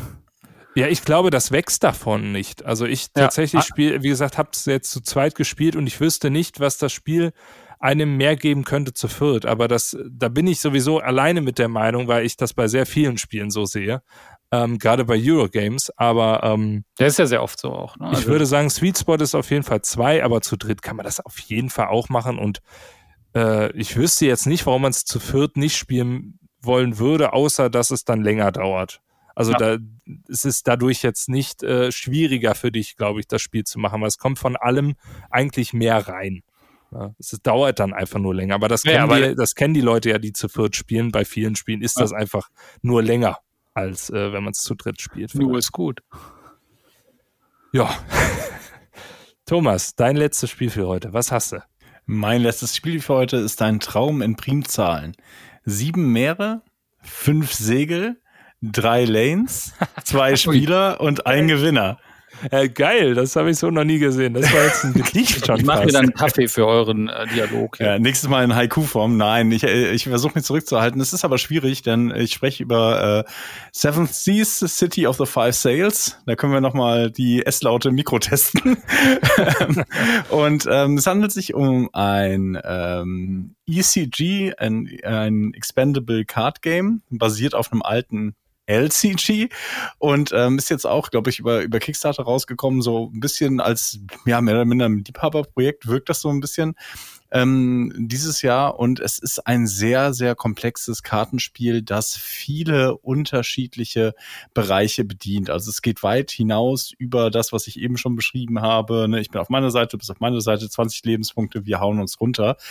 Ähm, das ist es nicht, das ist allein schon deshalb nicht, weil man praktisch in einem sehr schönen ähm, Piraten-Setting sich befindet, in dieser City of the Five Sails. Die hat bestimmt auch einen tollen, klanghafteren Namen noch. Ich kenne mich in dieser Welt von Seven Seas nicht so gut aus. Also es ist so ein leicht Low-Fantasy angehauchtes ähm, Piraten-Setting mit Nationen, die den, ähm, ja, den, den europäischen Nationen des 17. Jahrhunderts ungefähr nachempfunden ist. Also es ist dieses Swashbuckling, ähm, Degen, Mantel und Degen, äh, Romantik-Feeling dabei und ähm, hatten ähm, schönes Artwork und ähm, es äh, kommt Thematik auf und die hauptsächlich aber durch die Mechanismen, denn man hat eben in diesen fünf Häusern, die man dort äh, spielen kann, jeweils einen Anführer, der sammelt sich äh, seine Getreuen um sich herum und man versucht Einfluss in der Stadt zu gewinnen ne, und ähm, zu generieren. Das ist aber nur eine Art und Weise, auf die man das Spiel gewinnen kann. Man kann gewinnen, indem man Einflussmarker sammelt von den unterschiedlichen Orten oder indem man in einer Runde alle Orte dominiert oder eben klassisch über die Duelle. Und das ist schon mal sehr, sehr schön, weil es hat eine, die Kampfmechanik äh, in diesem Spiel ist ein, die, also Diamant, die ist unfassbar die ist fantastisch. Ne? Ja. Und ähm, aber man kann auch eine komplette Runde bestreiten, ohne überhaupt gegeneinander zu kämpfen. Ne? Manchmal ähm, schleicht man so umeinander äh, umher und weiß, der andere ist stärker im Kämpfen als ich. Es sind asymmetrische Fraktionen sehr, also halte ich mich von dem fern. Und vor allen Dingen halte ich meinen Leader, meinen Anführer von den anderen zurück, denn wenn der tot ist, ist das Spiel auch vorbei. Ne? Und ähm, was das Spiel fantastisch macht, ist, dass es an unterschiedliche Ansätze dafür gibt einfach. Ne? Also man kann sich da reinschleichen, schnell die Orte für sich äh, claimen und dann alle Leute in Sicherheit bringen und dann steht der andere da. Ne? Und ähm, oder man lässt den anderen erstmal machen und sagt, ja, mach du mal und ne, baut sich das langsam auf, rekrutiert in der Stadt noch Söldner und ähm, es gibt ganz, ganz verschiedene Ansätze, mit diesem Spiel glücklich zu werden und sie sind alle irgendwo ähm, thematisch. Ne? Und da macht das Spiel Netrunner Konkurrenz. Ne? Jetzt nicht in meinem ewigen Ranking. Ne? Wir müssen das nicht mit äh, letzter Woche abgleichen. Alles, aber ähm, was die Herangehensweisen angeht. Ne? Wir haben ja auch da, darüber gewitzelt, dass alles irgendwie einen eigenen Namen hat. Das ist ja auch so. Also deine Leute in der Stadt sind die Performer und ähm, sowas. Und sie haben auch viele Stats an der Seite. Das heißt, es ist so rollenspielartig fast von dem, was deine Karten alles können. Ne? Also ähm, Stärkewert, Gesundheit natürlich, aber noch ganz viele andere. Und ähm, das überzeugt davon, dass man eben ganz, ganz unterschiedliche Richtungen ähm, seine Strategie entwickeln kann, abhängig von seinem Deck. Deckbuilding ist auch drin. Da haben Simon und ich noch nicht mit angefangen. Wir sind mit den Starterdecks erstmal glücklich, wobei das ähm, Deckbuilding also dass die Deckkonstruktion noch nicht mal so die Hürde ist, ne? weil ja. das Spiel hat eine Komplexitätshürde. Also ich würde nicht sagen, dass die Einsteigerhürde jetzt so viel krasser ist, gerade wenn man so auf die Netrunner gewohnt ist. Wir hatten immer Spaß mit den Spielen. Wir haben aber in den ersten, ja, weiß ich nicht, acht bis zehn Partien habe ich jetzt auf dem Buckel immer noch eine Regel dazugelernt. und so, das also, ist leider so, ja. Ich meine, man baut die Strategien auf, aber ähm, es ist schon komplex in sich mit den Keywords, die da drin stecken, wie die Mechaniken funktionieren. Weil beim Kämpfen, verdammt nochmal, jetzt habe ich halb geflucht, äh, es macht Sachen auf eine ganz, ganz eigene Art und Weise. Und ich kann das für mich in einem Satz so beschreiben, es ist, es lässt mich doof werden beim Kämpfen, weil es so thematisch ist. Also es lässt mich vergessen, was der schlauste Move wäre, weil ich ja gerade in einem Duell bin und das vielleicht ganz cool wäre. Das ist so mein, mein meine größte Schwäche als äh, Spieler. Das Aber wenn Spiele das schaffen, dann, äh, dann freue ich mich. Ne? Weil, nicht, weil es schlau war, weil es cool war, macht man dann Dinge. Ne? Und die Duellmechanik ist ganz, ganz ähm, fantastisch. Man gibt sich so Bedrohungsmarker hin und her. Das heißt, wenn man so ein Duell eröffnet, dann schiebt man dem anderen erstmal so vier potenzielle potenzielle Wunden rüber und der andere kann dann Riposte oder äh, parieren oder selber angreifen und je nachdem, was er macht, kriegst du dann diese Bedrohungsmarker wieder zu dir zurück. Ne? Und äh, wenn du nichts gegen die unternimmst, werden die Wunden. Aber du hast halt erstmal so, ähm, als wäre es halt wirklich so ein schönes Fechtduell, wo es nach vorne und nach hinten geht, diese äh, Schadens, diese Bedrohungsmarker in der Luft und du musst halt schauen, ja, was, was passiert jetzt? Ne? Und es ist hochspannend, hochkomplex eben auch und äh, so tief, dass man gerne drin versinken kann. Das passiert da so gerade. Und äh, das äh, definitiv für mich bisher das, das äh, beste Spiel des Jahres. Und ähm, das ähm, beschäftigt mich viel, auch zwischen den Partien. Ja. Ich stimme dir absolut zu. Ich habe es auch jetzt schon 18 Mal gespielt und äh, kann nicht aufhören. Es ist, äh, man lernt immer wieder dazu und das ist der Hauptgrund davon ist, es ist einfach ein Multi-Use-Card-System. Du hast äh, viele verschiedene Kartenarten in deinem Deck, die aber auch auf unterschiedlichste Weisen gespielt werden können und alle Karten können auch als Kampfkarten gespielt werden. Da muss man erstmal drauf klarkommen und das, die Einstiegshürde ist definitiv da. Aber was ich einen ganz coolen Mechanismus finde, ist, am Anfang der Runde wählen wir ähm, jeder eine, eine, man könnte sagen, Ereigniskarte aus oder irgendetwas, was an dem Tag stattfindet. Und wir wählen einen Charakter aus, den wir neu ausspielen. Das heißt, außerhalb dessen spielen wir keinen neuen unserer Charaktere. Das heißt, wir sind da sehr limitiert und unser Deck besteht wirklich nur aus, ähm, ja, aus Waffen, aus ähm, Aktionskarten, aus Reaktionskarten, aus, ähm, wie gesagt, äh, Gefechtskarten und so weiter. Und ähm, wir können halt aus der Stadt nochmal zusätzlich äh, ja neutrale Leute kaufen oder äh, neutrale Ausrüstung kaufen und so weiter. Das ist super zufällig natürlich, was da liegt. Und man muss immer wieder abwägen, was machst du am nächsten Tag und worauf geht der andere vielleicht auch als, als äh, Win-Strategie. Und ähm, da sind wir auch noch nicht komplett durch. Also ähm, es ist immer wieder so, also wenn ich jetzt mit dem Thomas spiele und ich denke, ah, der Thomas, jetzt macht er doch das Duell weiter. Das äh, sollte er nicht tun. Und äh, dann im nächsten Moment äh, ist dann tatsächlich das äh, Spiel auch vorbei. Ähm, genauso gibt es das aber auch andersrum, dass ich merke, oh, jetzt bin ich in eine Zwickmühle geraten und jetzt hast du Scheiße gebaut. Jetzt kommst du da nicht mehr raus. Und ähm, das macht das Spiel wirklich hervorragend.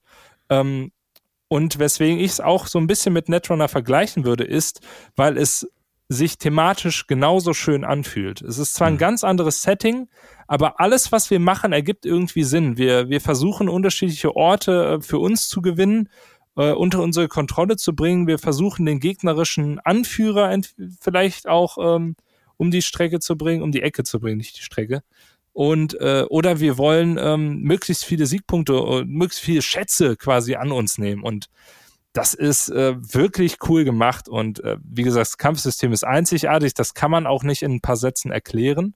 Ähm, dieses Hin und Her ist so immersiv, weil es eben auch in diesem Piraten-Setting so gut reinpasst. Die Fraktionen sind so asymmetrisch, dass man auch mit ihnen immer wieder auf unterschiedlichste Art und Weise das Spiel gewinnt. Ähm, und da steckt noch so viel drin, was ich immer noch nicht, ähm, was ich immer noch nicht verstanden habe, weil du musst alle Karten kennen und das sind zu viele. das ja. funktioniert ja, ja. nicht. Und äh, so langsam merke ich, ich kenne ein paar Karten und ich weiß, wie man die gut einsetzt.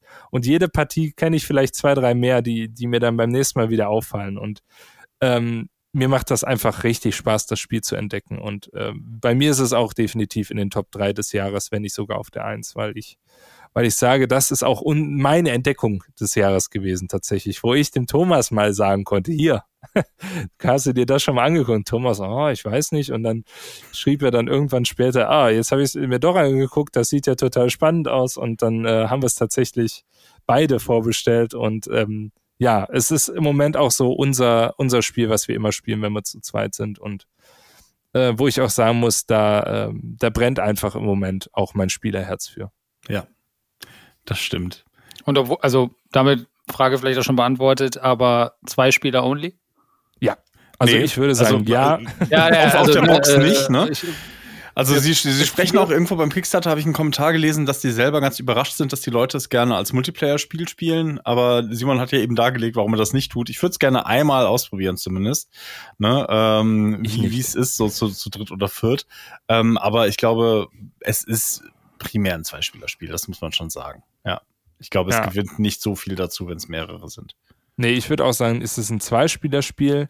Und ähm, was mir vielleicht auch jetzt nochmal aufgefallen ist, ähm, der Duellmechanismus, der basiert auch viel so ein bisschen auf Push Your Luck, weil du kannst so ein bisschen gamblen und du willst deine Handkarten ja nicht loswerden, weil du mit denen was anderes machen kannst und kannst dann zufällig zwei Karten vom Deck ziehen und die dann als Kampfkarten benutzen. Aber hast du dich dann verzockt und hast richtig blöde Karten, ähm, dann ist halt der Kampf verloren. Und ähm, dieses, äh, dieses Abwägen und dieses Risiko und dieses, äh, das, das passt einfach zu diesem Piraten-Setting genauso wie zu Android Netrunner die, die äh, Mechanismen passen. Und das habe ich so in einem Duellkartenspiel wirklich, ist einzigartig. Hm. Richtig toll. Wobei Net Netrunner manchmal unmittelbar thematischer ist, ne, durch die gegebene ja. Situation eben. Ne? Also ja. du musst ja bei, und das, also das kann man als Stärke, also, oder ich würde es gar nicht als Stärke oder Schwäche bewerten, es ist halt nur anders bei Seven Sea. Du musst dir dann die Geschichte manchmal dazu denken. Es gibt zum Beispiel eine Karte, die heißt Amore. Und was die macht, ist, dass du einen Charakter auf deiner Seite tappst, engaged. Ne? alles heißt wieder anders, wie gesagt. Ne? Und einen auf der anderen Seite und die gehen dann nach Hause und auf der Karte sind so zwei knutschende Leute und denkst du, ist das nicht schön? und das ist eine der fiesesten Karten leider. Wenn ja, das, das, der stimmt. Gegner, also, ja. sie, also meine Freundin hatte sie letztes Mal ausgespielt und hat mir so dermaßen damit die Sofa versalzen, das kann ich dir sagen. Aber ähm, das ist so ja. super, wenn du damit zwei bärtige Söldner auf beiden Seiten verkuppelst. So, das ist schon gut. Das ist schon sehr cool, ja. ja. Ja, ja, Stefan, wir werden dich noch abholen. Ja, ja, ich, ich wollte ja mitspielen, ich durfte nicht. Ja, klar. das, das, kann man immer so sagen. Stattdessen eine der langweiligsten Nemesis-Partien spielen an dem Abend. Ihr habt auch lange gebraucht, tatsächlich. Ja, und, und das, äh, also es war einfach, äh, glaube ich, Pech. Es war die ereignisloseste Nemesis-Partie, die ich gespielt habe. Also Stimmt, also ich keine Granaten. Mal, nee, ich bin öfters mal rumgelaufen und da war einfach ja, nichts auf dem ja, Brett. Viel, ne? viel zu sehr Koop. Keiner hat irgendjemanden hinters Licht geführt. War es denn nachher so, dass ihr äh, Verräter am Tisch hattet? Nein, nein, nein. Also nicht ich, mal du? Also ich würde die Karte ja sofort nehmen. Also jeglich. Ja, ja, ich Spieler auch. X darf nicht überleben oder. Aber ich hatte auch nur äh, Xeno-Schwächen entdecken und Ach, seltsam. Und, dann, ja. und, alle hatten das? Das ist ja mega. Ja, ja. Und dann, ja, dann das ist bei. Und bei, dazu äh, kam halt so, auch ja. noch, ähm, ne, das ist ja auch. Das ist ja eben auch so ein, jetzt, jetzt weiche ich mal vom Thema ab, ich wollte gar nicht über Nemesis reden. Übrigens, ja, erzähl kurz. Das nur kurz. Es gibt eine äh, Xenon-Schwäche, die ist, dass du ähm, einen Schaden weniger brauchst. Und die ist, finde ich, immer mit eine der stärksten Xenoschwächen. Die hatten wir relativ früh entdeckt. Mhm. Und dadurch waren die Kämpfe dann auch relativ unspektakulär. Mhm. Aber es haben alle nachher gewonnen. Es haben alle gewonnen, ja. Also es ist. Äh Hat man auch selten bei Nemesis, muss man auch dazu ja, sagen. Ja, ja, ne? aber ja, da. Es kann alles passieren. Das ist halt Nemesis, glaube ich. Ne? Ja, das, ich glaube äh, auch. Ja. Die Partie davor war so 10 von 10 und jetzt, ja. Okay. Ja, Egal. das denke ich auch. Ist, ist Nemesis einfach. Ja, dann, Was hast du denn noch mitgebracht? Ich habe natürlich auch ein Kinderspiel tatsächlich noch mitgebracht Ach, für cool. uns. Ähm, und zwar Schnitzeljagd. Und Nein, bitte ja. Dieses Spiel. Ey. Und, und Schnitzeljagd ist, also das ähm, ist bei uns in der Familie hervorragend angekommen, weil ähm, das ist quasi ja ein, ein Love Letter Light so ne, partially. Und ähm, das ist äh, aus meiner Sicht genau das, was es sein soll, nämlich so ein richtiges Spiel, was äh, wir haben es bei der Oma mitgehabt und, und allen. Ne? Man, man sucht ja die, die Tiere aus, die eins bis fünf äh, und äh, natürlich ist das ja erstmal stark lacklastig. Ne? Also wer, welches, wer, also glückslastig, wer, wer wählt welches Tier und Anfang kannst du natürlich, wie wir bei Lovelet auch so ein bisschen Pech haben. Und dennoch sind es super oft auch Situationen, gerade wenn so alle alle Spiele, ne, also entweder werden ja in drei Runden bleibt nur ein Überlebender, der hat dann die Runde gewonnen, ja, kommt die nächste Runde und ähm, der, das Sympathische ist, wenn dann doch mal zwei überlegt haben, dann fängst du ja an, mit den Punkten zu zählen. Und dann wird ja zum ersten Mal auch die Deduktion tatsächlich wirklich so ein bisschen interessant für, für so ein Spiel, was du eben halt auch primär mit Kindern spielst.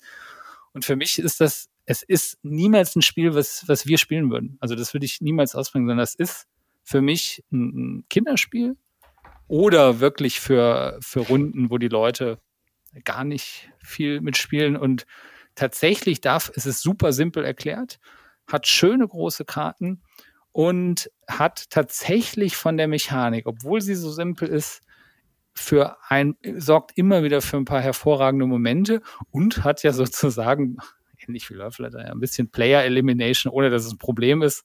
Ne, geht sofort wieder weiter, nächste Runde wird gestartet und los geht's. Und ähm, es ist momentan, also gerade bei den Kindern. Und daher bin ich wahrscheinlich auch immer so ein bisschen biased. Ne? Äh, wenn, wenn den Kindern das gefällt, gefällt es einem selber auch. Aber äh, das war bisher äh, her hervorragender Novemberfund. Thomas, hast du es schon gespielt? Nee, tatsächlich noch nicht, weil ich höre eben gemischte Dinge darüber. Gemischt ist gut, ja. Aber ähm, ich und ich habe tatsächlich habe ich ich, ich wollte es mir eigentlich holen, ich bin aber nicht dran gekommen. Es ist irgendwie äh, Du kannst meins haben. Sehr schön. Ich habe meins ja, praktisch. Noch. Ja, gib's mir mal Ja, mit, da dann, oben dann werde ich berichten. Aber ist es denn, also ist es, ist es noch simpler als Love Letter tatsächlich? Ja, es Ja. ist gar nichts. Also sorry, also da muss ich jetzt wirklich, da muss ich jetzt wirklich, also ich, ich würde nicht sagen, es ist ein Kinderspiel, weil ich glaube, Kinder untereinander können das nicht spielen. Ich glaube, es ist ein Ah, doch, natürlich. Familienspiel mit, mit Jüngeren. So. Aber, also wir haben es um zwei Uhr nachts gespielt auf dem Brettspielwochenende und das sind eigentlich genau die Spiele, die da zünden. Ne, Also es ist genau das Setting, wo du sowas wie Taco, Katze, Ziege, Käse, Pizza spielst oder so. Oder äh, Doodly-Doo oder äh, halt die ganzen Stupid-Spiele, die Sag aber noch auch ein paar, machen. bitte. Äh, ne? Also die sind ja auch wirklich klasse. Also die machen mir große Freude. Gerade um die Uhrzeit so. Und ähm, ich war ganz stolz, hatte das, hatte das noch ergattert äh, vorher und dachte, so, jetzt wird das ausprobieren, das wird ein Hit, weil mir wurde nämlich auch vorher gesagt, ja, das ist, das kann überhaupt nichts, das ist richtig scheiße. Und ähm, dann habe ich, äh, hab ich gedacht, nee, weißt du, und genau aus dem Prinzip hole ich mir das jetzt und dann probiere ich das aus, dann finde ich das bestimmt geil. So, und ähm, dann habe ich es gespielt und ich saß da und meine Freundin saß da und alle anderen saßen da. Wir sah, die Runde war sehr schnell vorbei und wir so, ja, komm, noch eine Runde. Und dann, ja, okay, komm, noch eine Runde. Dann haben wir, ich weiß nicht, wie viele Partien gespielt und es wurde einfach nicht besser. Also es war einfach nur, es war wirklich einfach nur doof. so, es war einfach wenig Taktik. Ähm, ich weiß, dass das Spiel das nicht sein möchte. Ich wollte gerade sagen, ne? es war nicht mal lustig. So, das war so, hat jemand einen Bär? Okay, hat keiner einen Bär. Der Luchs? Ja, okay, was frisst der Luchs? Die Maus. Und du, dann hast du die Maus und bist raus. So, mega unlustig. Also so, da ist auch wirklich nichts spaßig dran.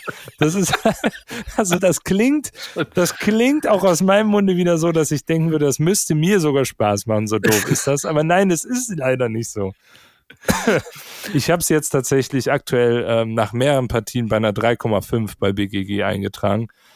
Und da wird es auch nicht weiter raus. Also das wird einfach verkauft, hat einen sehr schönen Artstyle. Ich weiß nicht, scheinbar Schön ist grell, es so, ja. ähm, dass sie, dass sie irgendwie eine Druckfehler hatten und ähm, die es deshalb so ausgedruckt hatten und ähm, dann entschieden haben, es sieht doch eigentlich ganz äh, unique, ganz cool aus, lass das doch so drucken und das feiere ich sehr, weil äh, ich finde, das sieht wirklich witzig aus, das Spiel und äh, tut auch in den Augen weh und äh, das ist eigentlich, müsste das wieder gut sein, so, aber es ist leider für mich ein absoluter Flop des Jahres gewesen. Und das würde ich aber auch sagen, also das ist, finde ich, nie ein Spiel, was ich niemals zum Brettspielwochenende mitnehmen würde. Und ich weiß, du hast natürlich recht, das sind gerade die verrückten Spiele und so weiter. Aber das, dafür ist es natürlich zu simpel. Aber ich würde Nee, dir hundertprozentig nicht. widersprechen, dass das, das ist nämlich tatsächlich das erste, oder nicht das erste Spiel, also hatten schon andere, aber das ist eins, was die Kinder tatsächlich alleine spielen. Weil das Mhm. eben auch so easy ist. Wie alt sind die? Äh, acht und äh, zehn. Ja, das ist aber dann für mich auch schon Familie. Ne? Ja, aber die Kinderspiel ist für mich bis sechs tatsächlich. Ja, würde ich sagen. Also wenn du dir die da- Kinderspiele da des Jahres anguckst-. Also das, das sehe sehe ich überhaupt nicht. Ne? Also, also das merke Also ich. ich würde auch sagen, wenn du eine Zehn, wenn du so eine Partie unter Zehnjährigen machst, das funktioniert, da bin ich mir auch sicher. So, aber unter sechs, also wenn er, und ne, zwar richtig aber- gut. Aber du, du- also es ist eben auch nicht nichts. Das stimmt, glaube ich, nicht. Also du, weil du hast gerade bei uns äh, hast du ja schon eben so, so ein paar Momente, wo du schon äh, dann aber anfängst, okay, wenn du wenn du jetzt weißt, du spielst zu viert, dann ist ja öfters mal, dass dann doch alle überbleiben. Also in der ersten Runde die Maus zu spielen, ist dann wieder ganz gut. Okay, da rechnet dann der eine mit. Ähm, ne, dann hast du so ein bisschen Smalltalk. Da sagt der eine, ich nehme auf jeden Fall den Bären jetzt. Und dann, oder, oder aber die, das oder haben wir auch alles versucht, es wurde nicht lustig. Es wurde einfach nicht lustig. Aber so, du hast andere Spiele, die funktionieren da hervorragend in der, in der Region, aber die funktion das funktioniert da einfach nicht. Und das ich würde das ist auch- auch nicht ich das Argument. ich würde es, wenn wir es spielen würden, auch nicht lustig finden. Und das, das ist, Aber das, aber das Problem. Jetzt also, will ich mal spielen mit euch. Ich, ich also es muss sag's ja. dir, ja, okay, das stimmt eigentlich. äh, nur wenn du es mir danach abkaufst. Ähm, also es ist tatsächlich nicht, also ich würde nicht behaupten, dass es daran liegt, dass ich es auf dem Brettspielwochenende gespielt habe, weil wir haben da ganz andere Sachen gespielt, ne? Und auch Lucky Lux und äh, sowas ist alles lustig, so, aber ja, aber ich nee, also, also, also das Lucky Lux ist ja, also und das sage ich ja. Ich sage ja, das ist ein super Spiel für was, wie du immer du es uns nennen möchtest, für Familien, Kinder, insbesondere halt in in dieser Range. Und ein Lucky Lux ist bei uns total gefloppt. Nur wo wir sagen, das ist ja, aber ja. das hat ja Aber Lucky Lux super. Ja, ja, genau. Aber ich glaube, das, ne, das ist halt dieses Lucky Lux so am, am Brettspielwochenende. Das ist was anderes. Ich weiß es nicht. Ich weiß, also, aber wieso funktioniert dann Schnitzeljagd nicht am Brettspielwochenende? Also, für mich, ich persönlich bin auch so jemand, der kann mit jedem Spiel zu jeder, also nicht zu jeder Zeit, aber in der Theorie kann ich mit jedem Spiel erstmal Spaß haben. So. Selbst, also ich habe Alarm für Cobra 11 das Brettspiel in meiner Sammlung. Ja, das ist das mit Abstand beschissenste Brettspiel, was ich je gespielt habe. Ist wirklich schlecht, aber das macht mir teilweise Spaß. So. Äh, dann werfe ich die Alarm für Cobra 11 Musik an, ne, habe ich als, als äh, Jugendlicher immer geguckt und dann wird da äh, dumm gewürfelt. Ist wirklich einfach schlecht aber es macht mir trotzdem Spaß. Und das ist einfach nur schlecht und es macht mir keinen Spaß. So, und ich kann dir nicht mal sagen, wieso, weil ich wollte, dass es so schlecht ist, dass es mir Spaß macht, aber es ist leider nicht so. Ich kann es ich kann's nicht ändern.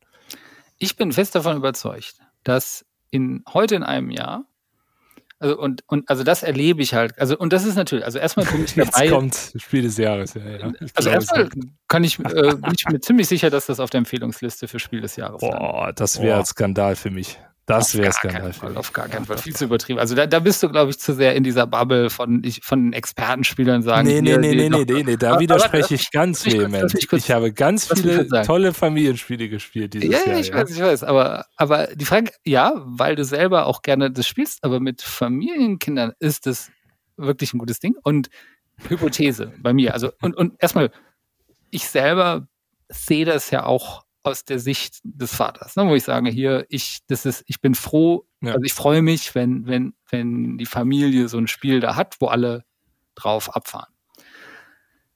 Ich, und daher ist es immer schwierig zu beurteilen. Also ich glaube generell, dass das so ein Problem ist, ne, bei Kinderspielen. Ne? Also du freust dich immer, wenn, wenn, wenn, wenn die Kinder oder so irgendein Spiel toll finden. Klar. Und, und dann, dann ist, bist du dadurch natürlich beeinflusst. Ähm, ich kann, und, und, und das ist hier auch der Fall. Ich vermute, und, und ne, das ist eines der Spiele, also wo was am meisten gewählt wird von den Kindern, wo die sagen, ah, auf jeden Fall, das sofort, ja, haben wir Bock drauf. Und ich glaube, dass das in einem Jahr immer noch der Fall ist. Wohingegen zum Beispiel sowas wie, wie Abenteuerclub, was ich auch sagen würde, hey, das ist eigentlich richtig smart gemacht, dass, dass, dass die da nicht so draufstehen. Also das, das, das wird nie gewählt. Ich würde auch Abenteuerclub nicht sagen, dass das den Anspruch hat, dass es, äh, dass Kinder schreien, oh ja, komm, wir spielen Abenteuerclub, sondern Abenteuerclub verbindet verschiedene Mechanik, äh, verschiedene Mechaniken von Brettspielen mit einer pädagogischen Spieleerfahrung. So. Und klar ist das bei Schnitzeljagd vielleicht auch so, aber ich weiß nicht, also ich, ich kann mich damit nicht anfreunden. Also ähm, ich kann das verstehen, was du sagst aber ähm, gerade in dem, in dem ähm, Bereich Kinderspiele, äh, Familienspiele haben wir so tolle Sachen dieses Jahr.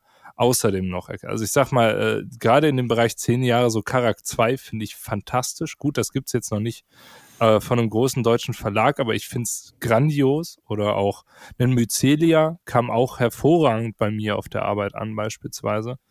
Und ähm, da müssen wir nochmal eine eigene Folge, glaube ich. Ich glaube auch, dass mhm. wir so, so predikten, was sind so die besten Kinderspiele oder Familienspiele des Jahres und, gewesen. Definitiv und wer hätte das auch. gedacht, dass, dass, dass wir am meisten uns diskutieren, streiten werden über das kleine Familienschnitzeljagd. Ja, was heißt streiten? Nein, ich, äh, ich verstehe ne? das. Also ich verstehe das voll und ganz. Ich ja. möchte nur, dass, dass man eine Gegenmeinung hat. Netzstreit. Weil glaub, ähm, ja. es gibt kaum ein Spiel, was so polarisiert dieses Jahr. Ich verstehe es auch nicht. Also ich, mir ist es nicht bewusst, warum es polarisiert. Das ist mein Problem mit diesem Spiel. Ich glaube, dass das ja oft ist, ne, dass, also das ist ja auch so, äh, ne, ich habe dir gesagt, ah, mega geil, und dann spielt man das und dann ist vielleicht man ja auch noch mal ein bisschen schneller enttäuscht. Nee, du hast, ich, ich wollte, wie gesagt, ich hatte vorher die, Ansp die Erwartungshaltung, es ist richtig, es soll richtig schlecht sein. Ich werde es bestimmt so, ganz gut ja. finden, so anti-Mainstream-mäßig. So bin ich manchmal drauf und dann wurde ich von der Realität eingeholt. Aber ich würde sagen, wir machen einfach den Kompromiss. Der Thomas nimmt mir das ab, um, spielt das mit seinen Kindern oder, äh, oder mit Dingen, Bekannten ja. und äh, ja mit beiden, genau. Noch nicht. äh, oder spielst das mit irgendwem mit deiner, äh, weiß nicht, keine Ahnung, egal. Und dann sagst du gerne im Podcast auch nochmal was dazu, weil das wird mich tatsächlich auch, deine Meinung wird mich jetzt doch sehr interessieren bei dem Spiel. Ja, ich glaube, ich muss, ich, ich, ich halte mich hier so zurück. Ich glaube, der Schlüsselmoment echt und, und was das vielleicht von sowas wie Charakter 2 oder so unterscheidet würde, ist, können Kinder selber das System mastern und können sie ja, unter ja. sich spielen, ne? Ja. Weil das sehe ich ja, das sehe ich ja bei meinen auch schon, ne? Äh, die ist ja jetzt sechs, die große und ähm, ein Spiel selber erklären zu können, ne? oder ein Spiel selber zu lieben und es spielen zu können, ist die eine Sache, das dann anderen Kindern auch zu erklären, die vielleicht noch eine geringere Aufmerksamkeitsspanne, was Spiele angeht, äh, haben. Ja. Ne, das ist dann noch was anderes. Und wenn du eins hast, ne, dass die selber sagen können, komm, das spielen wir jetzt, ist schnell erklärt. Ne? Also, ne, bei. Das ist sicherlich ja, der Vorteil des Spiels, ja. An der Stelle nur, jetzt, jetzt wird's doch die Kindersendung. Ähm, das Spiel, was meine Kinder zum ersten Mal anderen erklärt haben, war Funkelschatz was also oh, ja. ganz anderen ja. Alter, ne? vier, fünf war das, glaube ich, so ungefähr in der ein, Range. Äh, Haberspiel, ne? Ja, und genau. Und das hat super gut funktioniert. Also mhm. mega, also falls das jemand nicht kennt und nee, ich kenne das nicht. Vier, fünf Jahre in der Range, würde ich sagen, mega gut. Also auch ja, hör mal, danke. noch oder, oder ja, ist ja immer schwierig, dieses Alter zu sagen, ne? Weil du, das ist ja immer auch unterschiedlich, je nachdem, ja. wann man anfängt. Aber nee, finde ich immer gut. Das war eins der, der ersten Spiele, wenn man mal so von diesen Obstbaum. Aber ich sehe schon, wir müssen. Stegert, äh, Kinderspiel des Kinder, Jahres. Kinderspiel. Ja, äh, wir machen da mal eine Folge draus, ja, denke ja. ich. Ähm, das ist doch, also es interessiert mich auch vor allen Dingen, finde ich das interessant, weil wir ja alle wirklich auch Kinderspiele spielen. Das ist ja eigentlich auch witzig, obwohl wir ja auch, wie gesagt, die ganze Range spielen. Und da kommen wir auch zu meinem letzten Titel für heute. Und da sind wir wieder in einer ganz anderen Region, sage ich mal. Also ähm, es geht um ähm, Reisende des Südtigris. Ähm, ein Spiel von ähm, Shem Phillips und ähm, S.J. McDonald heißt er. Ich weiß nicht, ob man ihn so ausspricht, aber ähm, es ist auf jeden Fall einer der Titel der Südtigris ähm, meine ich, wird es auch wieder. Nächstes Jahr kommt, glaube ich, der letzte Teil davon. Ähm, ja, und äh, ich bin gefesselt. Ich äh, bin begeistert von diesem Autorenteam.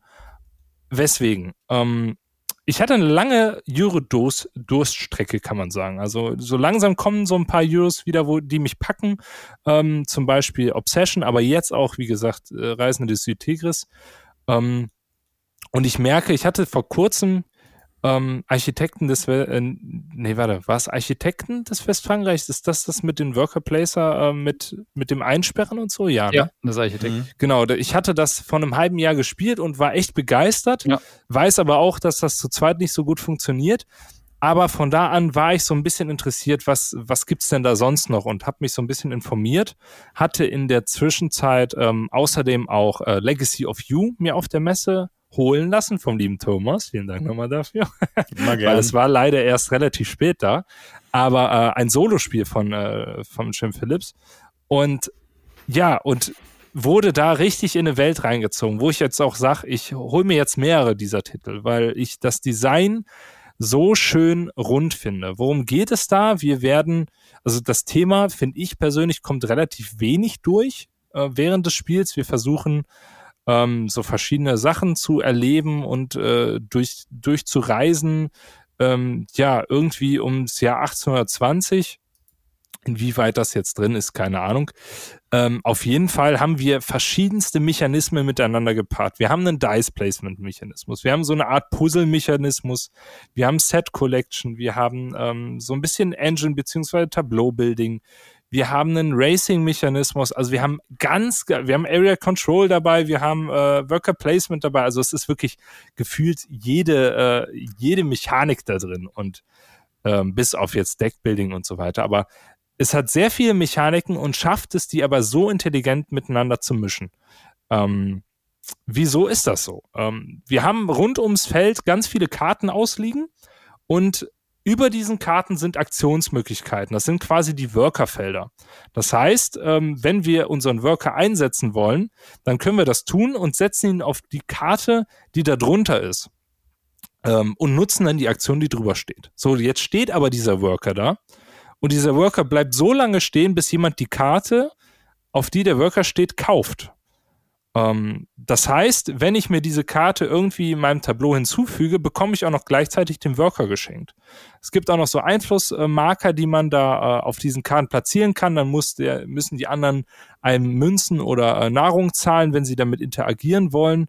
Und ähm, das ist wirklich ein sehr kluger Mechanismus. Man hat quasi keine festen Worker, sondern ähm, ja, man hat drei verschiedene Farben. Einmal gelb, blau und dann grün. Grün ist so eine Universalfarbe, die vor allen Dingen auch ähm, zum Rekrutieren von neuen äh, Leuten irgendwie ja da ist und die stärkere Aktionen verspricht. Die kommen aber auch erst im Laufe des Spiels rein. Ähm, gelb ist eher so auf Landschaft und blau auf Wasser. Und ja, es ist halt auch entscheidend, welche Farbe du von diesen Workern hast. Und gleichzeitig hast du aber auch einen ähm, Dice-Placement-Mechanismus, wo du auch noch gewisse ähm, Symbole dir auf so einem Tableau puzzeln musst, um gewisse Aktionen überhaupt durchführen zu können. Also, ihr merkt schon, es ist so verzahnt, dass ich es gar nicht im Gänze jetzt erklären kann. Und ähm, das Spiel endet, wenn wir alle oder wenn einer durchgerannt ist, quasi, von links nach rechts auf so einem Racetrack, wo immer wieder neue Herausforderungen äh, draufstehen, wie zum Beispiel besitze drei Sternenkarten oder so, und man dann erst weitergehen kann. Das heißt, das ist wieder so ein Mechanismus, wo ich sage, das gefällt mir in der Regel sehr gut, wenn man nicht genau weiß, wie viele Runden geht das Spiel eigentlich und das Spiel auch so ein bisschen flexibel bleibt. Und es ist im Kern dann ein, ein Eurogame, wo ich sage, da passt einfach alles komplett rund zusammen. Und das habe ich bei sehr vielen Eurogames der letzten Jahre leider nicht gespürt.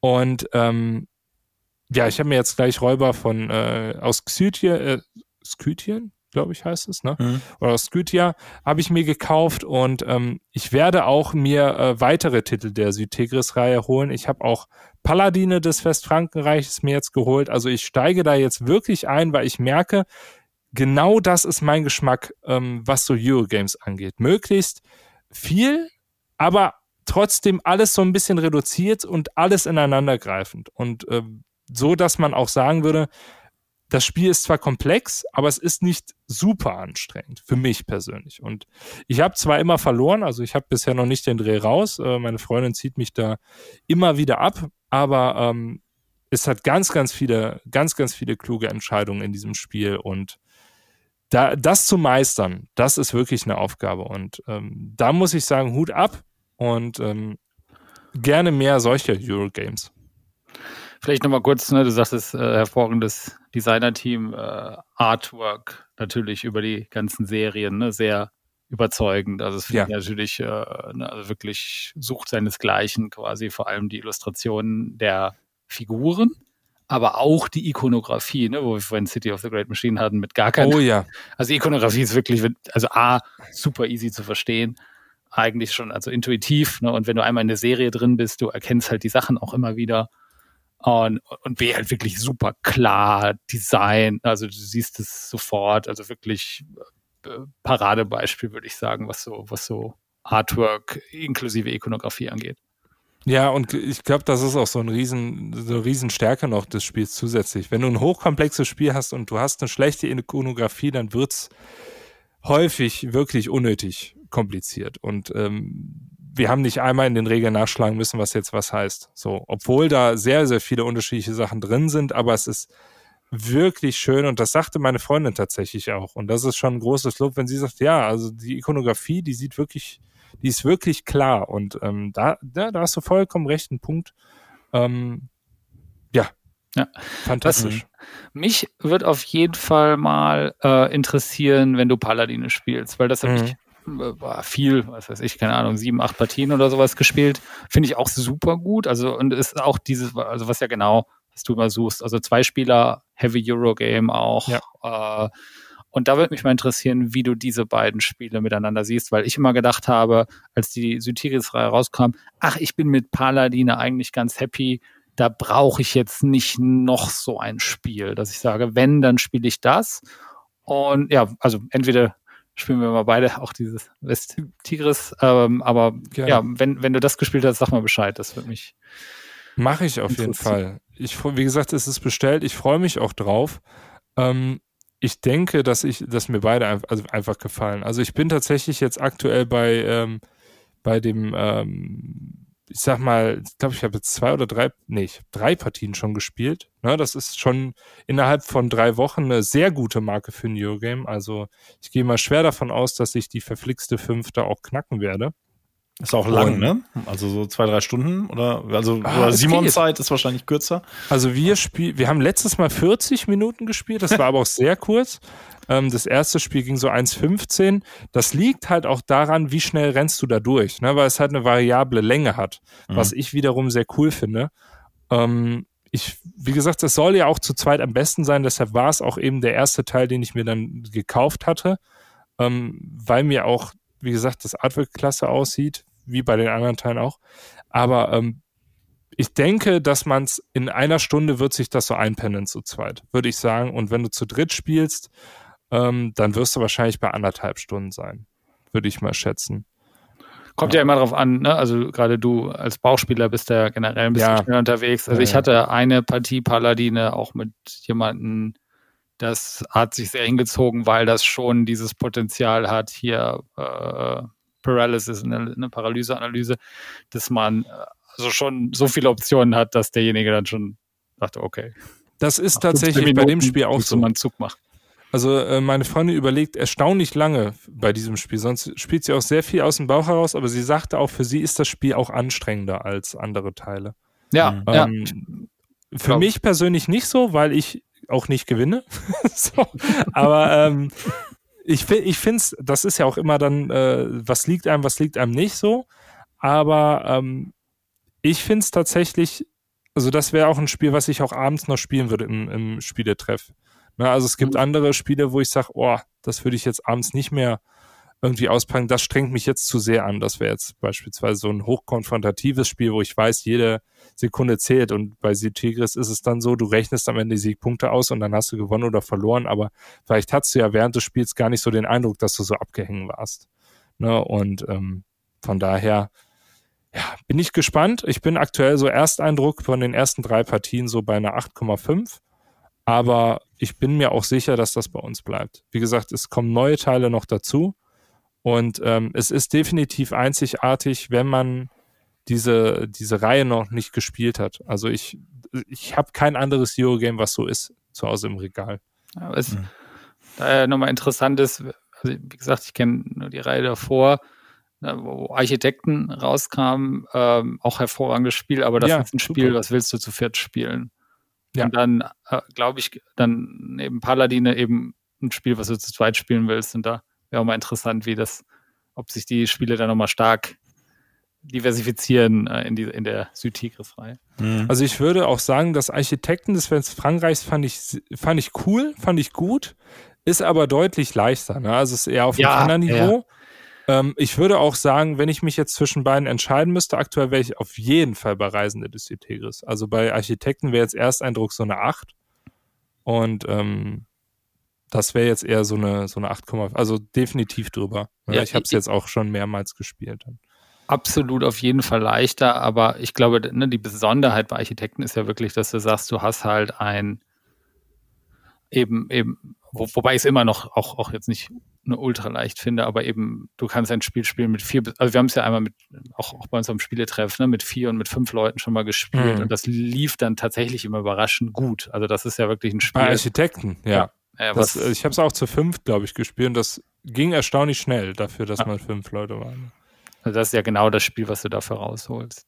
Ja, definitiv. So. Das war doch mal eine, eine schöne Podcast-Folge. Erstmal selbst loben hier. genau, macht ja sonst keiner. kurz, kurz, zu, kurz zur Nudel des Tages. Das ist diese Woche tatsächlich die Lasagne. Oh. Ja. Auch immer gut. Sehr thematische Nudel. Gut. Bis zum nächsten Mal, würde ich sagen. Bis zum nächsten Mal. Ciao. Tschüss. Ciao.